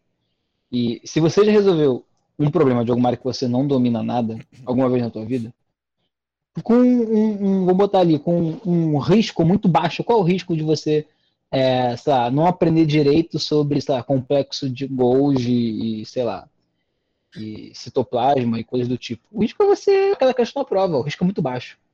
Só que se você aprendeu a aprender qualquer coisa, você literalmente aprende qualquer coisa na sua vida. Então eu acho que existem disciplinas e conteúdos dentro de cada uma das disciplinas. Não precisava ser tanto, uma coisa tão grande assim, mas existem coisas que talvez a função é só fazer você aprender qualquer coisa. Mas se esforçar, Cara, tirar de você um esforço que... para você aprender qualquer coisa para a tua vida. É isso. Eu acho que, cara, a minha, meu, meu nível de concordância com o Pedro foi de 0 a 100 agora. Tipo uhum. assim, é, de começo, cara, eu discordo de você nesse ponto. Eu acho que, tipo assim, não é que a gente aprende coisas muito específicas, é que a gente não é estimulado a querer aprender essas coisas. Tipo assim, Isso. pô, se a gente fosse estimulado do jeito certo, ia ser muito interessante aprender sobre, a, sobre citoplasma, sobre mitocôndria, sobre sei lá, cara, assim, eu tinha uma puta. Na época de colegial, eu lembro disso, eu era muito revoltado com o nível de, de profundidade que a gente estudava sociologia e o homem, não sei o que, não sei o que, pô, vai caralho a quatro do homem, é problema dele, não tem nada a ver com isso. Mas eu acho, tipo assim, era a falta de, de, de estímulo correto, sabe? E, cara, esse é um, esse é um problema que ele é existente no Brasil, tipo assim, é, há décadas, eu tenho certeza, talvez até, há, tipo assim, há, há centenas de anos, eu esqueci como é que fala essa palavra, enfim, é, o, mas meu ponto é que eu, é séculos. É, esse problema de falta de, de estímulo, de tipo assim, de a gente decorar a teoria e não saber o que ela significa na prática. É, eu estava lendo um livro esses dias do Richard Feynman, que é um físico, eu até mandei para vocês, uhum. para o pessoal que está escutando aí. O Richard Feynman, ele é um físico teórico, o cara era teórico, e, e ele é muito famoso, ele ganhou Nobel, é, prêmio Nobel e tal, mas, tipo assim, dentro da comunidade da física, ele não era famoso só por ser, tipo assim, é, só por teorias e, e, tal. Ele era famoso por ser um professor muito bom. Ele, todos os lugares que ele foi, ele, ele tipo assim, tinha filas de, tipo assim, de semestres para ter aula com ele. Todo mundo queria ter aula com ele. E ele, tipo assim, ele tinha muita didática. A, a oratória dele era muito boa. Então, ele era famoso por isso. E aí ele veio ao Brasil é, a convite é, no Centro Brasileiro de Pesquisas Físicas, lá no Rio, uma época, nos anos 50. E aí, no livro, ele conta como foi a experiência dele aqui. Ele deu aula no que era a Universidade do Brasil, que veio a ser a UFRJ, eu acho. E aí ele estava contando como foi a experiência dele em dar aula. No final disso, ele teve que dar uma palestra, e, ele, e aí, tipo assim, vieram o ministro de Educação e tal, blá, blá, blá, para escutar ele falar. E ele falou assim, cara, para ser honesto, o problema que eu vi aqui no Brasil é que a teoria é muito forte, mas que os alunos não têm ideia do que eles estão aprendendo. Tipo assim, ele participou de várias situações onde ele perguntava uma pergunta teórica dentro da sala e todo mundo sabia decorar. Tipo assim, ah, me fala o que é o ângulo de reflexão interna. Ah, o ângulo de reflexão interna, também conhecido como Brewster's Angle, blá, blá, blá, blá, blá, blá. Tá, e aí, tipo assim, aí ele dava um exemplo. Tá vendo, tipo assim, que a gente não consegue ver a luz que é refletida é, pela, pela tipo, a escola, pelo que eu entendi, era, tipo assim, na beia, assim, na, na é, era perto da água. E aí, a luz batia na, na, na no mar, batia na, na janela da escola e eles conseguiam ver, tipo assim, não conseguia ver nenhuma luz no teto. Aí o cara tava falando assim, ah, isso aqui, tipo assim, isso era um exemplo da reflexão é, total interna que, ele tava, tipo, que eles estavam aprendendo. E aí ele perguntava para os alunos, tipo, vocês estão vendo esse exemplo? O que, que é isso? E os caras não sabiam responder. Hoje, a gente tem esse mesmo problema. Você fala aí, pô, ah, às vezes a gente está aprendendo muito a fundo sobre uma matéria e tal, não sei o quê, mas é porque a gente está aprendendo só a teoria e está aprendendo, tipo assim, uma coisa que não tem conexão nenhuma com a nossa realidade, e aí, tipo assim, falta estímulo. Aí, realmente, eu vou chegar na sala e vou falar, pô, o que, que eu quero saber de citoplasma, o que eu quero saber de complexo de Golgi, o que, que eu quero saber de, porra, da, da teoria do homem, não sei o quê, não sei o quê. Porra, foda-se, mano, eu não quero saber essa merda. Tipo assim, agora você, agora você me traz uma, uma, uma coisa experiencial, é, uma, tipo assim, eu tô falando, tô going on a rant, mas deixa eu falar mais só mais uma coisa. Uma, uma coisa que me marcou muito com a educação experiencial foi um professor que eu tive no Fundamental, o nome dele é Eduardo. Grandíssimo Eduardo, professor de História. Cara, ele é, transformou História, que era uma, uma matéria que eu nunca tive, tipo assim, nenhum tipo de, de vontade de aprender muito a fundo, nem nada. Nunca tive muito interesse, até ter aula com ele. Ele era famoso na escola, todo mundo queria ter aula com o Eduardo, porque as aulas dele eram sensacionais. Ele fazia o julgamento de história. Então, tipo assim, a gente pegava um personagem histórico, e aí você, tipo assim, ele dividia a turma. Eram, isso era seis meses de aula, era um semestre, era só isso. Dividia a turma, e aí tinha, uma, tinha os advogados de defesa, tinha os promotores, né, que, que tinham que apresentar argumentos para condenar, e tinha um juiz. Aí o time do juiz tinha que aprender tudo sobre o Napoleão para determinar se o que estava sendo falado era verdade ou não. O time de ataque tinha que, tipo assim, criar tipo, argumentos e buscar fatos históricos para falar por que, que, o Napoleão não foi um bom, é, um bom gestor ou um bom combatente, tipo assim, um bom general, não sei o quê. E o time de defesa tinha que defender. Cara, eu aprendi muito nesse, nesse processo, tipo assim, muito. Então, ali, a partir daquele momento, é, tudo isso se tornou interessante. Mas, pô, se você tivesse me falado, ah, o Napoleão foi para da Madeira, sei lá onde que era, que, tipo assim, ele, por causa de guerra, porque ele foi exilado, não sei o que, não sei o que, ia passar ano que vem, pô, não ia lembrar nada disso. Agora, pela, pela experiência, sabe, tipo assim, por ele tornar aquilo algo, é, que, tipo assim, tangente à minha realidade, que, tipo assim, que me interessava, aí eu decidi que eu queria aprender. Eu me engajei com, com um negócio. Então, eu acho que não é uma questão de da profundidade que a gente vai hoje nas matérias, principalmente no colegial. É, eu acho que é mais sobre o quão tangente os professores, né, o sistema faz isso na nossa vida. E, mas eu acho que, por outro lado, é muito importante esse negócio de aprender por aprender, porque eu acho que a física, depois que você forma, você mostrou para todo mundo que você aprende qualquer coisa, aí você é contratado em qualquer lugar. Então, hum. façam física aí, quem está escutando, by the way. Para fazer uma propaganda. Mas eu acho aí. que existe. acho que existe também uma, uma dificuldade atual também, que pelo menos no meu caso não passava. Acho que vocês são um pouco. Alguns, alguns poucos anos mais novos que eu, mas não passaram com tanta, com tanta intensidade quanto a molecada passa hoje. É, eu fui ter acesso ao WhatsApp, por exemplo, no primeiro ano de faculdade, tá? Só aí que eu fui ter acesso a. Então, não existe um grupo de escola dos meus amigos de terceiro ano, por exemplo. Não existe. Então, assim, o pessoal perdeu um pouco o contato, muito porque não tinha esse contato virtual. É... Depois veio o Instagram. Além disso, veio o TikTok. Cara, é muito mais divertido aprender uma dança no TikTok do que eu querer aprender com profundidade qualquer assunto da escola que o professor chato está falando. Entendeu? Às vezes alguma, de uma forma muito ruim. Então, acho que existe hoje uma concorrência difícil de ser superada em relação ao interesse dos alunos é, e acho que talvez aí entra muito o papel de uma educação mais ativa, dinâmica e interativa, são três palavras que a gente utiliza bastante, e não necessariamente precisa envolver tecnologia, é, talvez no exemplo desse, como no, professor de história, conseguir é, utilizar um formato que ao mesmo tempo que o aluno está aprendendo, ele está interagindo ali, em que ele de fato esteja mais, mais tempo, pelo menos naqueles 40, 50, uma hora e meia de aula que seja, interagindo com o que de fato a gente gostaria que ele interagisse, do que cara, com um concorrente, cara. O professor está concorrendo com atenção no WhatsApp, no, no, no, Instagram, no TikTok. E antigamente, talvez, tivesse no máximo a, a, bolinha de papel com a menina bonitinha que você fosse sentado do teu lado, que você queria, pô, fazer uma gracinha, não sei o quê. É, durante muitos anos foi, foi assim, entendeu? É, fazer um desenho diferente no caderno do colega do lado, não sei o quê, zoar o amiguinho, é, zoar o professor e tal. Durante muito tempo foi isso. Só que hoje não tem só isso. Além disso, você tem um recurso que, cara, não puxa do bolso ali um celular e acabou. Acabou. Como é que você fiscaliza tudo isso? Você precisaria fiscalizar?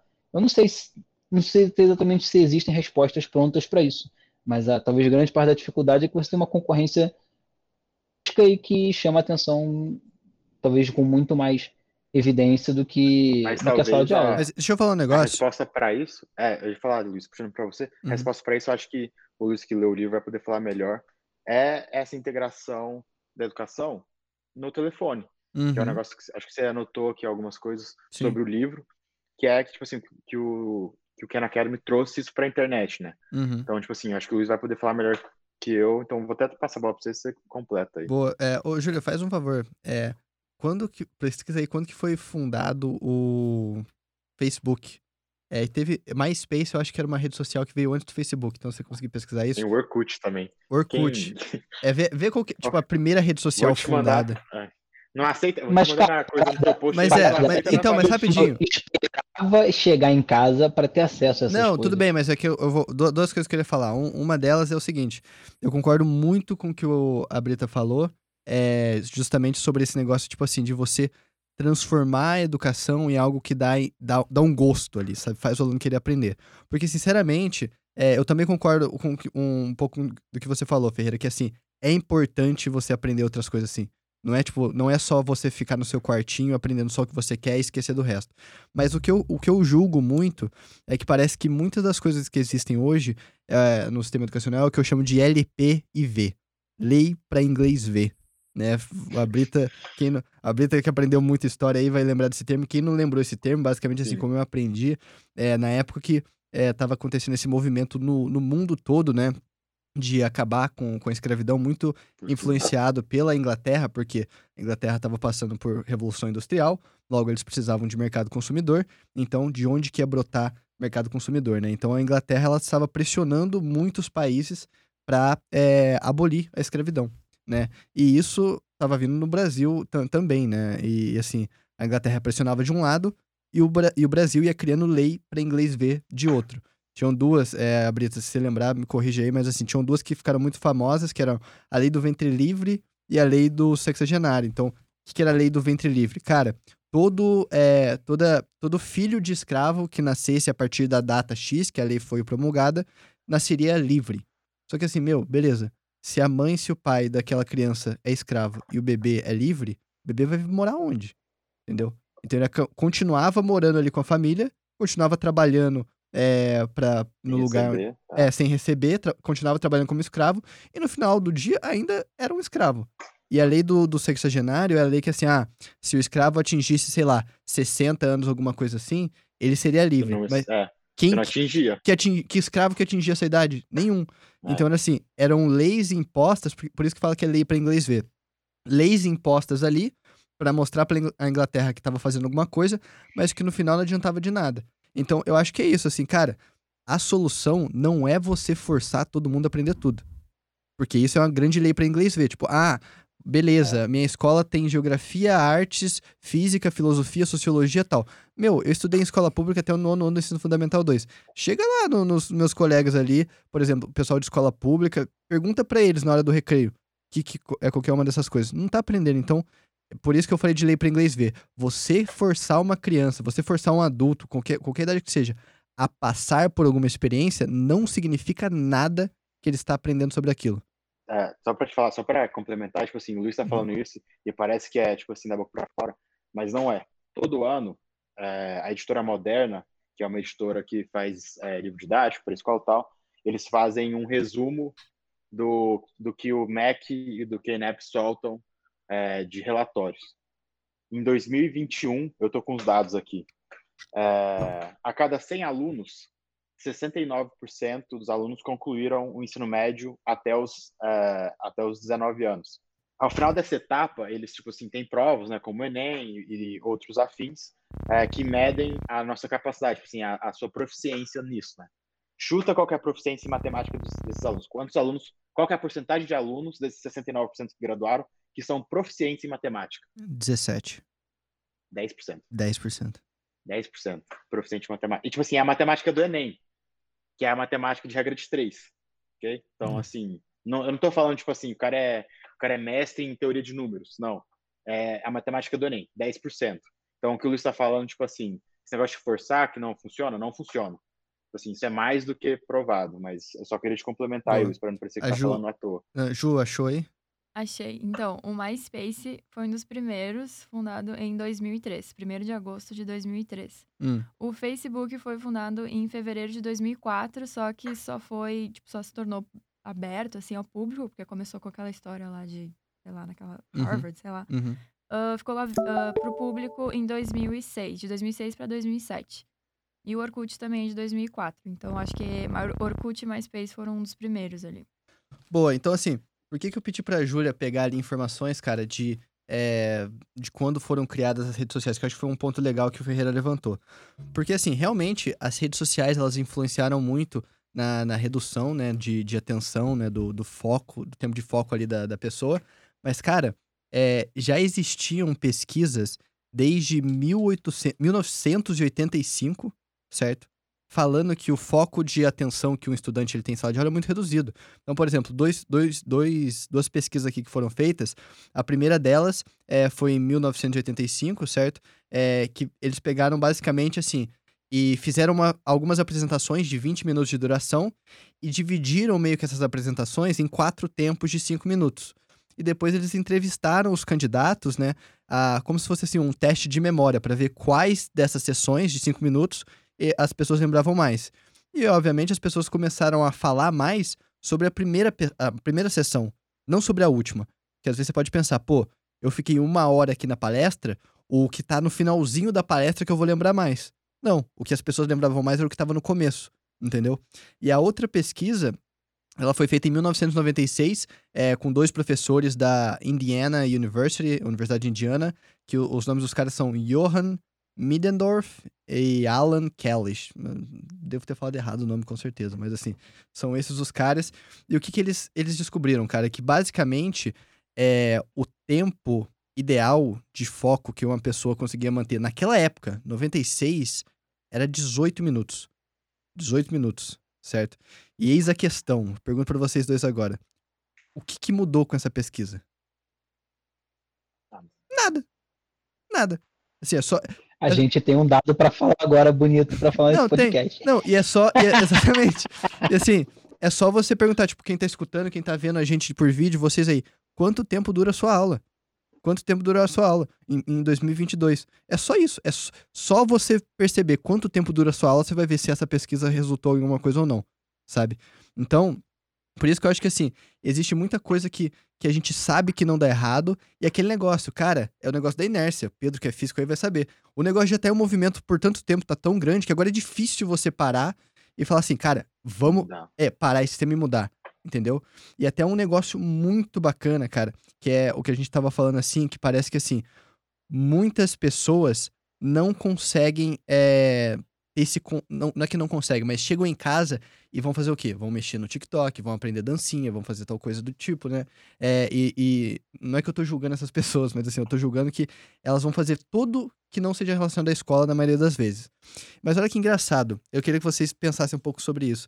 Vocês sabem por que que na maioria das vezes os alunos eles tendem a não ter uma relação tão legal com professores e ter sempre essa relação de que o professor é a pessoa chata, é, que, enfim, que fica lá cobrando coisas do tipo e, e, e coisas que podem não parecer necessárias, mas ao mesmo tempo, todo mundo idolatra o técnico do, do esporte que você pra- pratica, seja tipo um, um robótica, né? Tipo assim, pô, eu tenho um maior carinho pelos meus técnicos, acredito que o Ferreira, assim, falou da Rosângela lá no começo, que foi professor de robótica dele, seja robótica, seja futebol, seja é, natação, seja basquete. Por que, que a gente vê muito mais os alunos eles tendo esse afeto com o técnico, né? Tem até vídeo bonito que a gente vê aí, é, motivacional do técnico falando com a turma lá. E quanto com o professor, a gente vê que parece que tem mais uma relação, tipo, não uma relação, né? Mas uma coisa mais achando que o professor tá contra o aluno. O que, que vocês acham disso? Vocês têm alguma ideia? Não, Uma Ah, ideia Tem embasada ideia, em. É, Ideia, ideia tem, ideia posso cartear um monte aqui. Primeiro pra que o professor que é ele não tá afim, ele não tá afim de te reprovar. E assim, acho que existe muito um, um- um levantamento de, de, de muros, é, um inimigo, um inimigo comum ali que, cara, é, você tá querendo estudar para poder passar naquela porcaria que você não quer ver de novo. Entendeu? E o, quem te quem, quando você é, tem pouca maturidade, você acha que quem te impede de, de passar aquilo ali não é você. Porque você não está afim de se esforçar para passar naquela determinada disciplina. Quem te impede é o cara que dá canetada, o cara dá canetada é o professor. Então, é, sabe que o outro ponto é que, de certa forma, quando você é, tá como técnico, assim, você, de certa forma, tem o seu poder de escolha. Então, é até um movimento que eu comecei a ver com a internet. Você pode escolher estudar com o melhor professor do mundo daquela disciplina que você quer.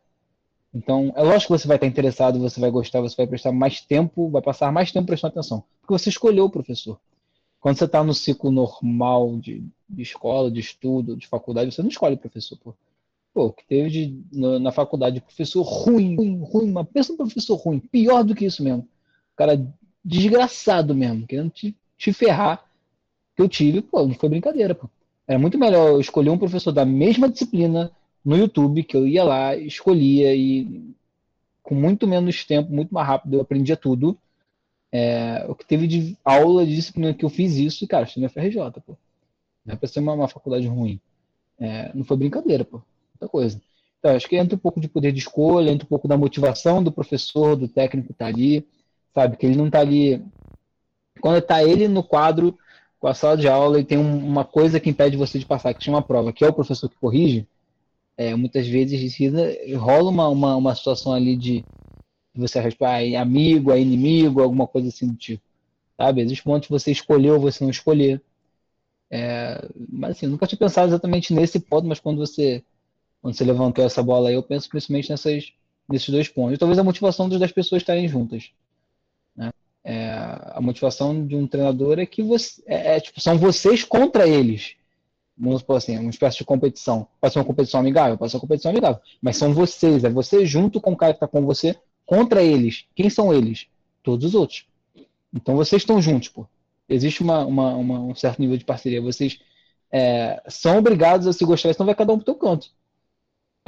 Então, tá, eu pensaria nesses três, em poucas palavras, nesses três pontos aí. A Brita, quer acrescentar alguma coisa? Não, eu concordo com o Pedro, acho que é questão uhum. de escolha mesmo. Esporte, você escolheu estar tá ali, sala de aula, você é obrigado a estar tá ali, aí você cria essa inimizade, é natural. Cara, é exatamente isso.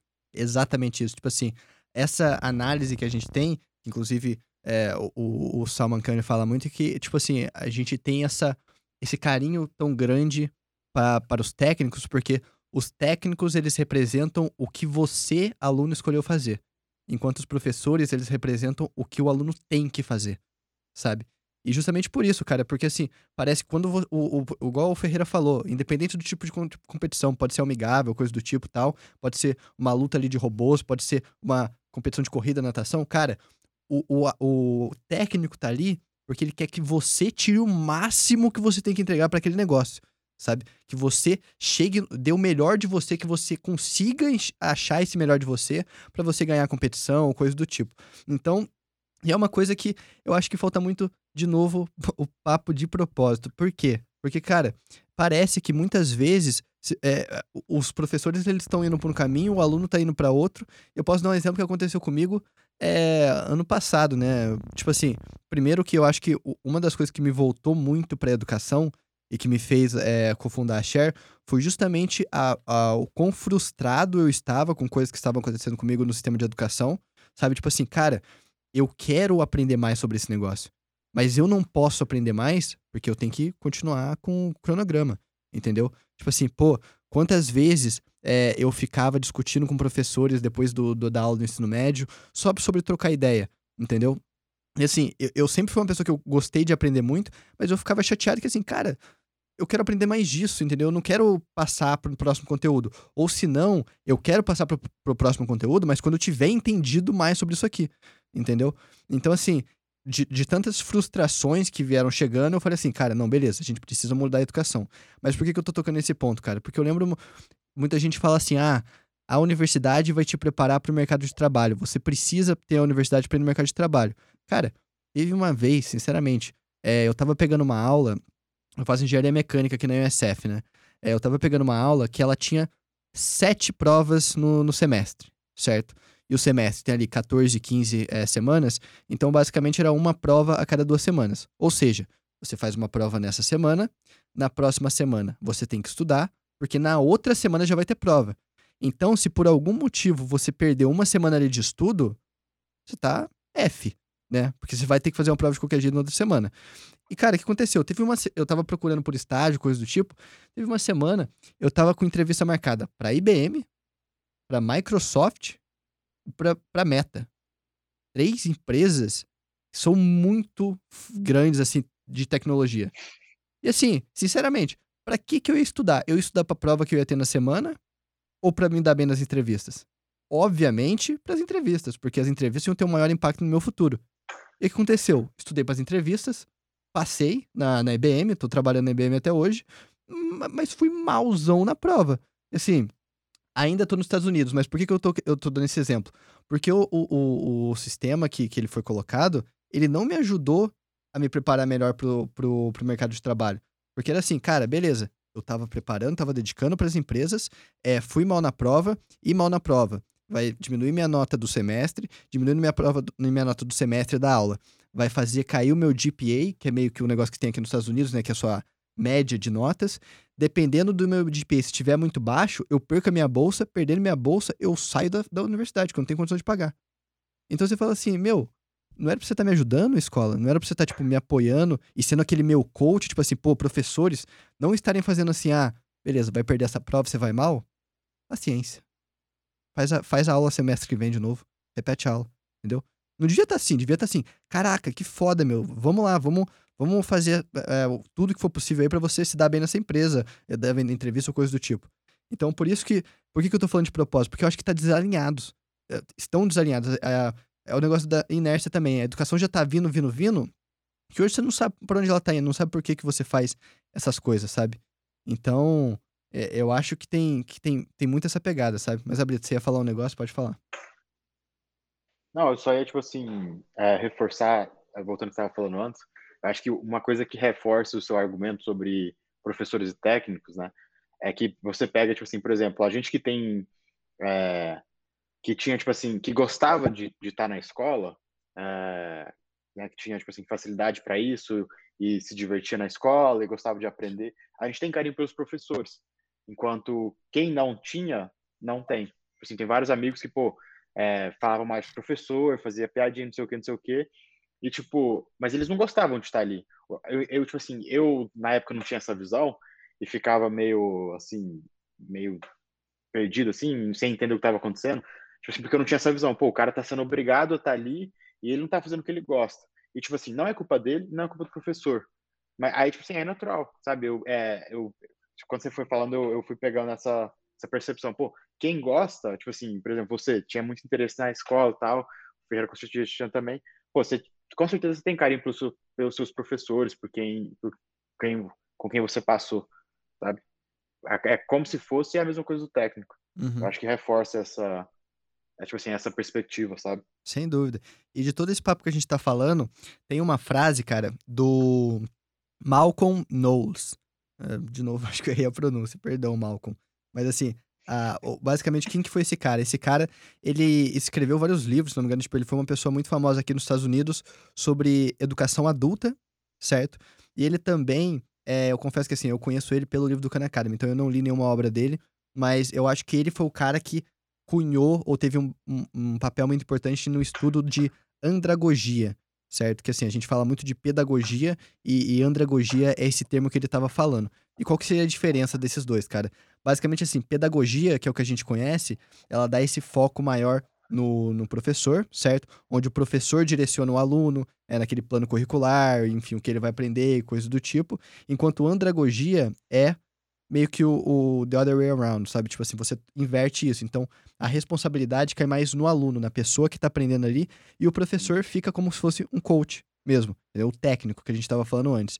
E é, é, a frase dele é o seguinte: é, se você sabe o porquê você está aprendendo e se a razão de aprender é, é, esse conceito encaixa com as suas necessidades, você vai aprender muito mais rápido e muito mais profund profundamente, sabe?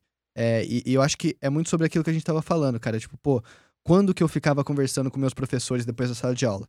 ficava conversando com o professor de matemática, quando as coisas que a gente estava trocando ideia, iam me ajudar a fazer uma programação mais inteligente para minha competição, entendeu? Ficava conversando com meu professor de física sobre espaço, sobre, enfim, é, buraco negro, é, planetas, asteroides, essas coisas, porque era um interesse pessoal a gente ficava ali é, trocando ideia. Ficava conversando com o meu professor de filosofia e sociologia para entender, talvez, por exemplo, agora que a gente está fazendo aqui, gerindo times, é interação com pessoas. Entendeu? Então a gente está aplicando aqueles conceitos aqui. Então eu acho que é muito mais disso. Tipo, é, a gente não, não fala que ah, você não tem que aprender outras matérias, mas é simplesmente a forma como você escolhe aprender. Se você enxergar um, um, um, um negócio ali atrás, vai fazer muito mais sentido e vai ser muito mais eficiente. E é algo que até o, o, o, o Abrita deu esse exemplo. Cara, não é só STEM, né, que é Science, Technology, Engineering and Math, que você vai conseguir ter a educação ativa. Não é só ali com robozinho, com programação que você tem a educação ativa. Olha o que o Abrita falou sobre o negócio de história, aula de história, entendeu? Então, assim, pensando direitinho, cara, sempre vai ter uma forma de você assim, é, dar um senso de propósito ali para aquela aula, seja é, baseada em projetos ou coisa do tipo, mas sempre tem uma coisa que dá para fazer se você sentar e pensar para é, meio que flipar essa aula, né? Deixar ela mais interativa. Pelo menos essa é a minha opinião atual. Mas eu acho também que tem um composto que a gente não comentou aqui, que é o composto de maturidade. Hum. Sabe? Maturidade e necessidade. Pô. É completamente eu ter que. Diferente, ter que aprender alguma coisa, porque aquilo ali pode mudar, é, sei lá, o meu rendimento mensal de grana que seja que eu ganho e eu ter que aprender alguma coisa com, sei lá, com 14 anos de idade, sabe? Uhum. Cara, é completamente diferente é como você encara isso. É muito diferente. É, é muito diferente você entrar numa. É, eu não entrei na faculdade, entrei na faculdade normal, aos 18 anos, o que se espera das pessoas. Tenho certeza absoluta que se eu entrasse hoje, eu encararia de uma forma completamente diferente. Completamente diferente. Completamente diferente. Sabe? Então, é, existe um, um composto de maturidade que a gente tenta. É, o que a gente. O que é importante ali na equação e não dá para a gente tirar, sabe? Por mais que a educação tenha que ser interativa, não sei o quê, e cada um tem a sua história diferente, cada um tem a sua origem diferente, cada um está passando por seus problemas em casa e pessoais também, isso com certeza influencia bastante na vida de cada um, no quanto a pessoa consegue se concentrar. Tem gente que simplesmente pode ser que não quer ir para casa, pô. Não quer ir para casa para estudar. Tem gente que sai da escola, quer fugir da escola quando nunca está na escola, nunca tem casa porque nunca tem casa. E, enfim, acho que, acho que no Brasil existem inúmeros Brasis uhum. dentro dele, inúmeras realidades diferentes em cada casa, por mais que tenha muitas situações, você sempre vai encontrar alguém numa situação semelhante como você.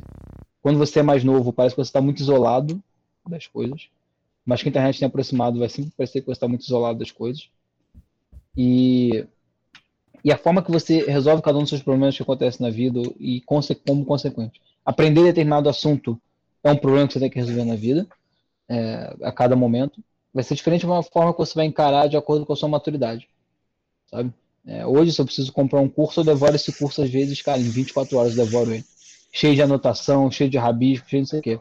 Cara, na escola eu demorava seis meses, um ano, às vezes não aprendi. Não aprendi até hoje, uhum. dane-se, entendeu? Não fez diferença. Então, um composto de maturidade também, cara, faz muita diferença. Então, isso só o tempo que resolve, que pode resolver, né? Porque tem gente que não resolve nunca. Uhum. Mas é, com quem resolve, composto de maturidade, cara, influencia muito, muito, muito, muito, muito, muito. Uhum. muito. É um bom ponto, cara. Eu entendo isso que, assim, eu falei, até o nono ano do, do Fundamental 2, né? Eu estudei em escola pública e realmente você vê assim, tinha gente que ia pela merenda, sabe? Ia pra ter a refeição ali, que às vezes a merenda escolar ia ser a única refeição que ia ter no dia. E, e uma coisa que eu acho é o seguinte, tipo, concordo com isso, mas ao mesmo tempo, pior que tá, talvez não fique, e assim, qualquer coisa que a gente.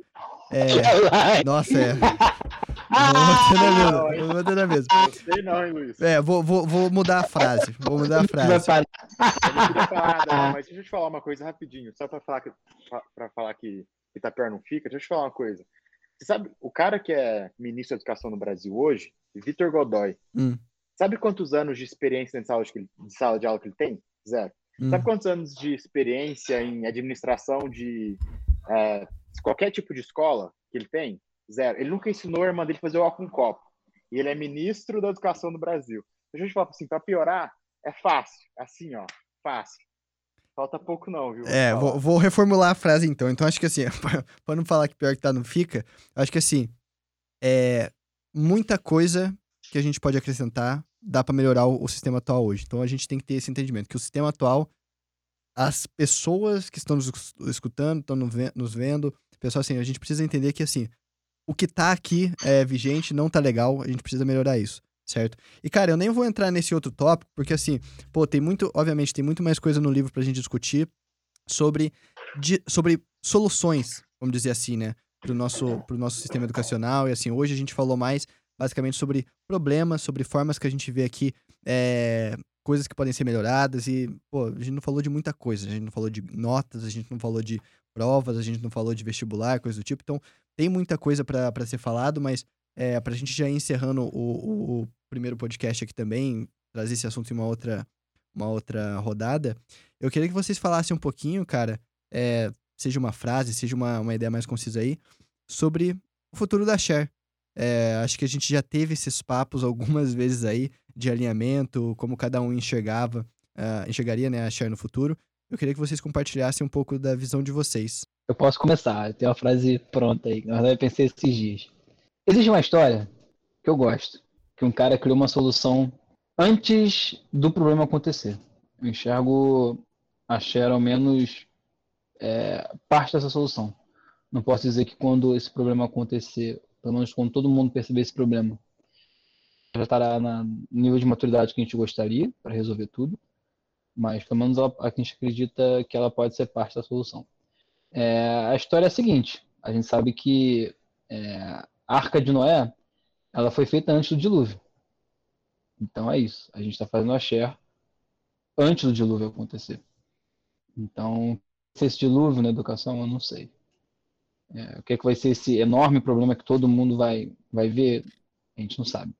O que a gente está construindo é a nossa arca. A gente está reunindo ali os pares de, de, de bichos, ali aos pares, para poder sobreviver e perpassar e perpetuar é, falar espécie humana é muito forte, mas é, o conhecimento conseguir ultrapassar esse dilúvio e ele chegar do outro lado. Sabe? Quando tudo se acalmar, conseguir reiniciar tudo de novo. Então é isso. É, resumindo de novo. Noé fez a arca antes do dilúvio, por isso a gente está fazendo a Xé. Caraca, arrepiei. Brabo. Pedro Brito. Ai, não, pô, vou seguir uma fala dessa, tudo que eu né? falo vai parecer merda, né? Mas enfim. É, cara, acho que nas muitas reuniões é, estratégicas que eu tive com o Luiz, lá na, na sala de estudo do Avalon, é, lá em Tampa, quando eu estava lá, é, uma das frases assim, que mais me. Tem duas frases que me pegaram, que é meio tipo assim: uma é meio a meio prazo e uma é a longo prazo. Hoje a meio prazo eu vejo que, tipo assim, True da Share hoje é tipo assim: a gente está criando soluções educacionais para quem quer se envolver e não sabe como. Então, tipo assim, pô, você tá sentado aí no sofá escutando podcast, quero participar, tipo assim, quero ajudar a mudar, quero ajudar a melhorar, não sei como. A gente está criando as, a, né, os caminhos para para essa ajuda ser efetiva. É, então, acho que, tipo assim, hoje o nosso meio caminho andado é isso, mas a longo prazo é uma frase que a gente estava uma época querendo criar slogan e tal. Uma das frases que veio, não sei nem se eu vou roubar a frase, se ia falar ela, mas é a gente está é, criando gente que gera impacto. E eu acho que, é, tipo, a longo prazo, você falou lá no começo, né? Pô, você, as, é, os professores hoje trabalham com turmas pequenas, e aí os alunos voltam, e aí parece que esse impacto não é tão grande assim. É, eu acho, tipo assim, se a gente sistema, sistematiza isso e a gente cria soluções que vão estar dentro de todas as salas de aula, é, a gente vai estar criando gente que gera impacto que é, tipo assim, imensurável. E eu acho que é isso que a Chave vai fazer. E é isso, cara. E para eu concluir, é... Podia ficar horas aqui falando também só sobre a conclusão. Mas essa, essa frase que, que a Ju falou era uma coisa que a gente falou recentemente, foguete não tem ré. E Clóvis de Barros Filho, futuro convidado do nosso podcast também, uma frase que ele fala que eu, que eu, que eu gosto muito, cara, é da história que ele tava falando, quando ele descobriu, né, que o propósito dele, que a ideia dele, a pegada dele era realmente dar aula e fazer apresentações, palestras e estar ensinando para outras pessoas, é que o pai dele falou assim: meu filho, quando você é, enxergar ali o que você realmente quer, para trás, você não vai nem para pegar impulso. Então, é, é isso, cara. Entra no papinho de. Vambora, de disciplina também, que assim, é continuar caminhando, caminhando, coisa do tipo. E para eu, pra eu concluir, eu vou pegar só um ponto que o Ferreira é, brincou lá atrás no, no começo do podcast das minhas previsões malucas, né, cara? E isso realmente, eu falo assim, diversas, diversos momentos da vida, tem, tem, tem hora que eu penso em uma coisa e eu faço essa coisa acontecer e eu falo assim, isso vai acontecer e realmente vai acontecer. Aconteceu quando eu vim para os Estados Unidos estudar para cá, por exemplo, pô, eu venho de uma cidade, Cachoeira de Minas. É, a gente vai, pô, quem já ouviu falar dessa cidade? Cidade da maior fogueira do Brasil, 12 mil habitantes. pô, meu, 12 mil habitantes, sabe? É uma cidadezinha no, no sul de Minas Gerais. E, pô, saí de lá, fui pro ensino médio melhorzinho, é, escola privada tal, queria fazer faculdade no Brasil. Todo mundo ali focado em vestibular, vestibular. Eu falei assim, meu, eu vou estudar fora. Eu vou pros Estados Unidos, eu tenho que estar tá lá. Se eu quero atingir esse, esse, meu objetivo aqui, que é criar uma empresa e gerar impacto, eu tenho que estar tá nos Estados Unidos. Não tinha ideia de como eu ia fazer isso, minha família não tinha grana para pagar. E, pô, tô aqui, tô aqui. Da mesma forma, share, cara. Assim, é, eu vou deixar aí para essas pessoas aí que estão nos acompanhando no primeiro podcast, cara. A gente tá fazendo história, a gente tá fazendo história junto. E queria agradecer todas as pessoas que estão aí com a gente, todas as pessoas que estão no time hoje, é, todo mundo. E eu vou fazer um combinado aqui com vocês. Pra gente crescer, a gente fala que um outro conceito que a gente pode cobrir em outro podcast é o negócio de flywheel, né? Que o que, o que gira a Share hoje é compartilhar nossa perspectiva. A gente vai fazer isso junto com empresas, a gente vai fazer isso junto com escolas, a gente vai fazer isso junto com conexões com vocês aí que, que vão começar a acompanhar a nossa história agora e vão acompanhar, começar a acompanhar é, como a gente aprende. E eu quero contar para vocês a história do logo da Share e como esse logo se relaciona com Platão. Mas eu só vou contar essa história quando a gente estiver fazendo podcast é, com o Flow, a gente estiver sendo entrevistado por ele, quando a gente estiver sendo entrevistado pelo Bruno e pela Malu Perini, dos Sócios, que é um podcast que eu admiro muito, quando a gente estiver sendo entrevistado pelo Thiago Negro no Primocast. Quando a gente estiver lá, eu conto para vocês essa história, mas isso todo mundo tem um pouquinho de impacto, todo mundo vai ajudar a gente a chegar lá e a Share realmente vai fazer a mudança, vai mudar o sistema de educação se todo mundo entrar nessa com a gente. Então, acho que é isso, pessoal. Encerramos aqui o nosso primeiro PodShare. E se você gostou, se você curtiu o nosso assunto aqui, é, se você tem sugestões aí, mas se você quer continuar compartilhando essa ideia com mais pessoas, família, amigos e tudo mais, isso aí você deve estar tá escutando ou de um vídeo no YouTube ou de algum aplicativo é, de, de som aí, seja Spotify, seja qualquer um, um, outro. Mas enfim, dependendo de onde você esteja, é, se inscreva, curta, compartilhe, faz os negócios que tem que fazer aí, porque aí a gente continua junto nessa. Pode share. Badum. Badunts. É isso, galera. Grande abraço e é nóis.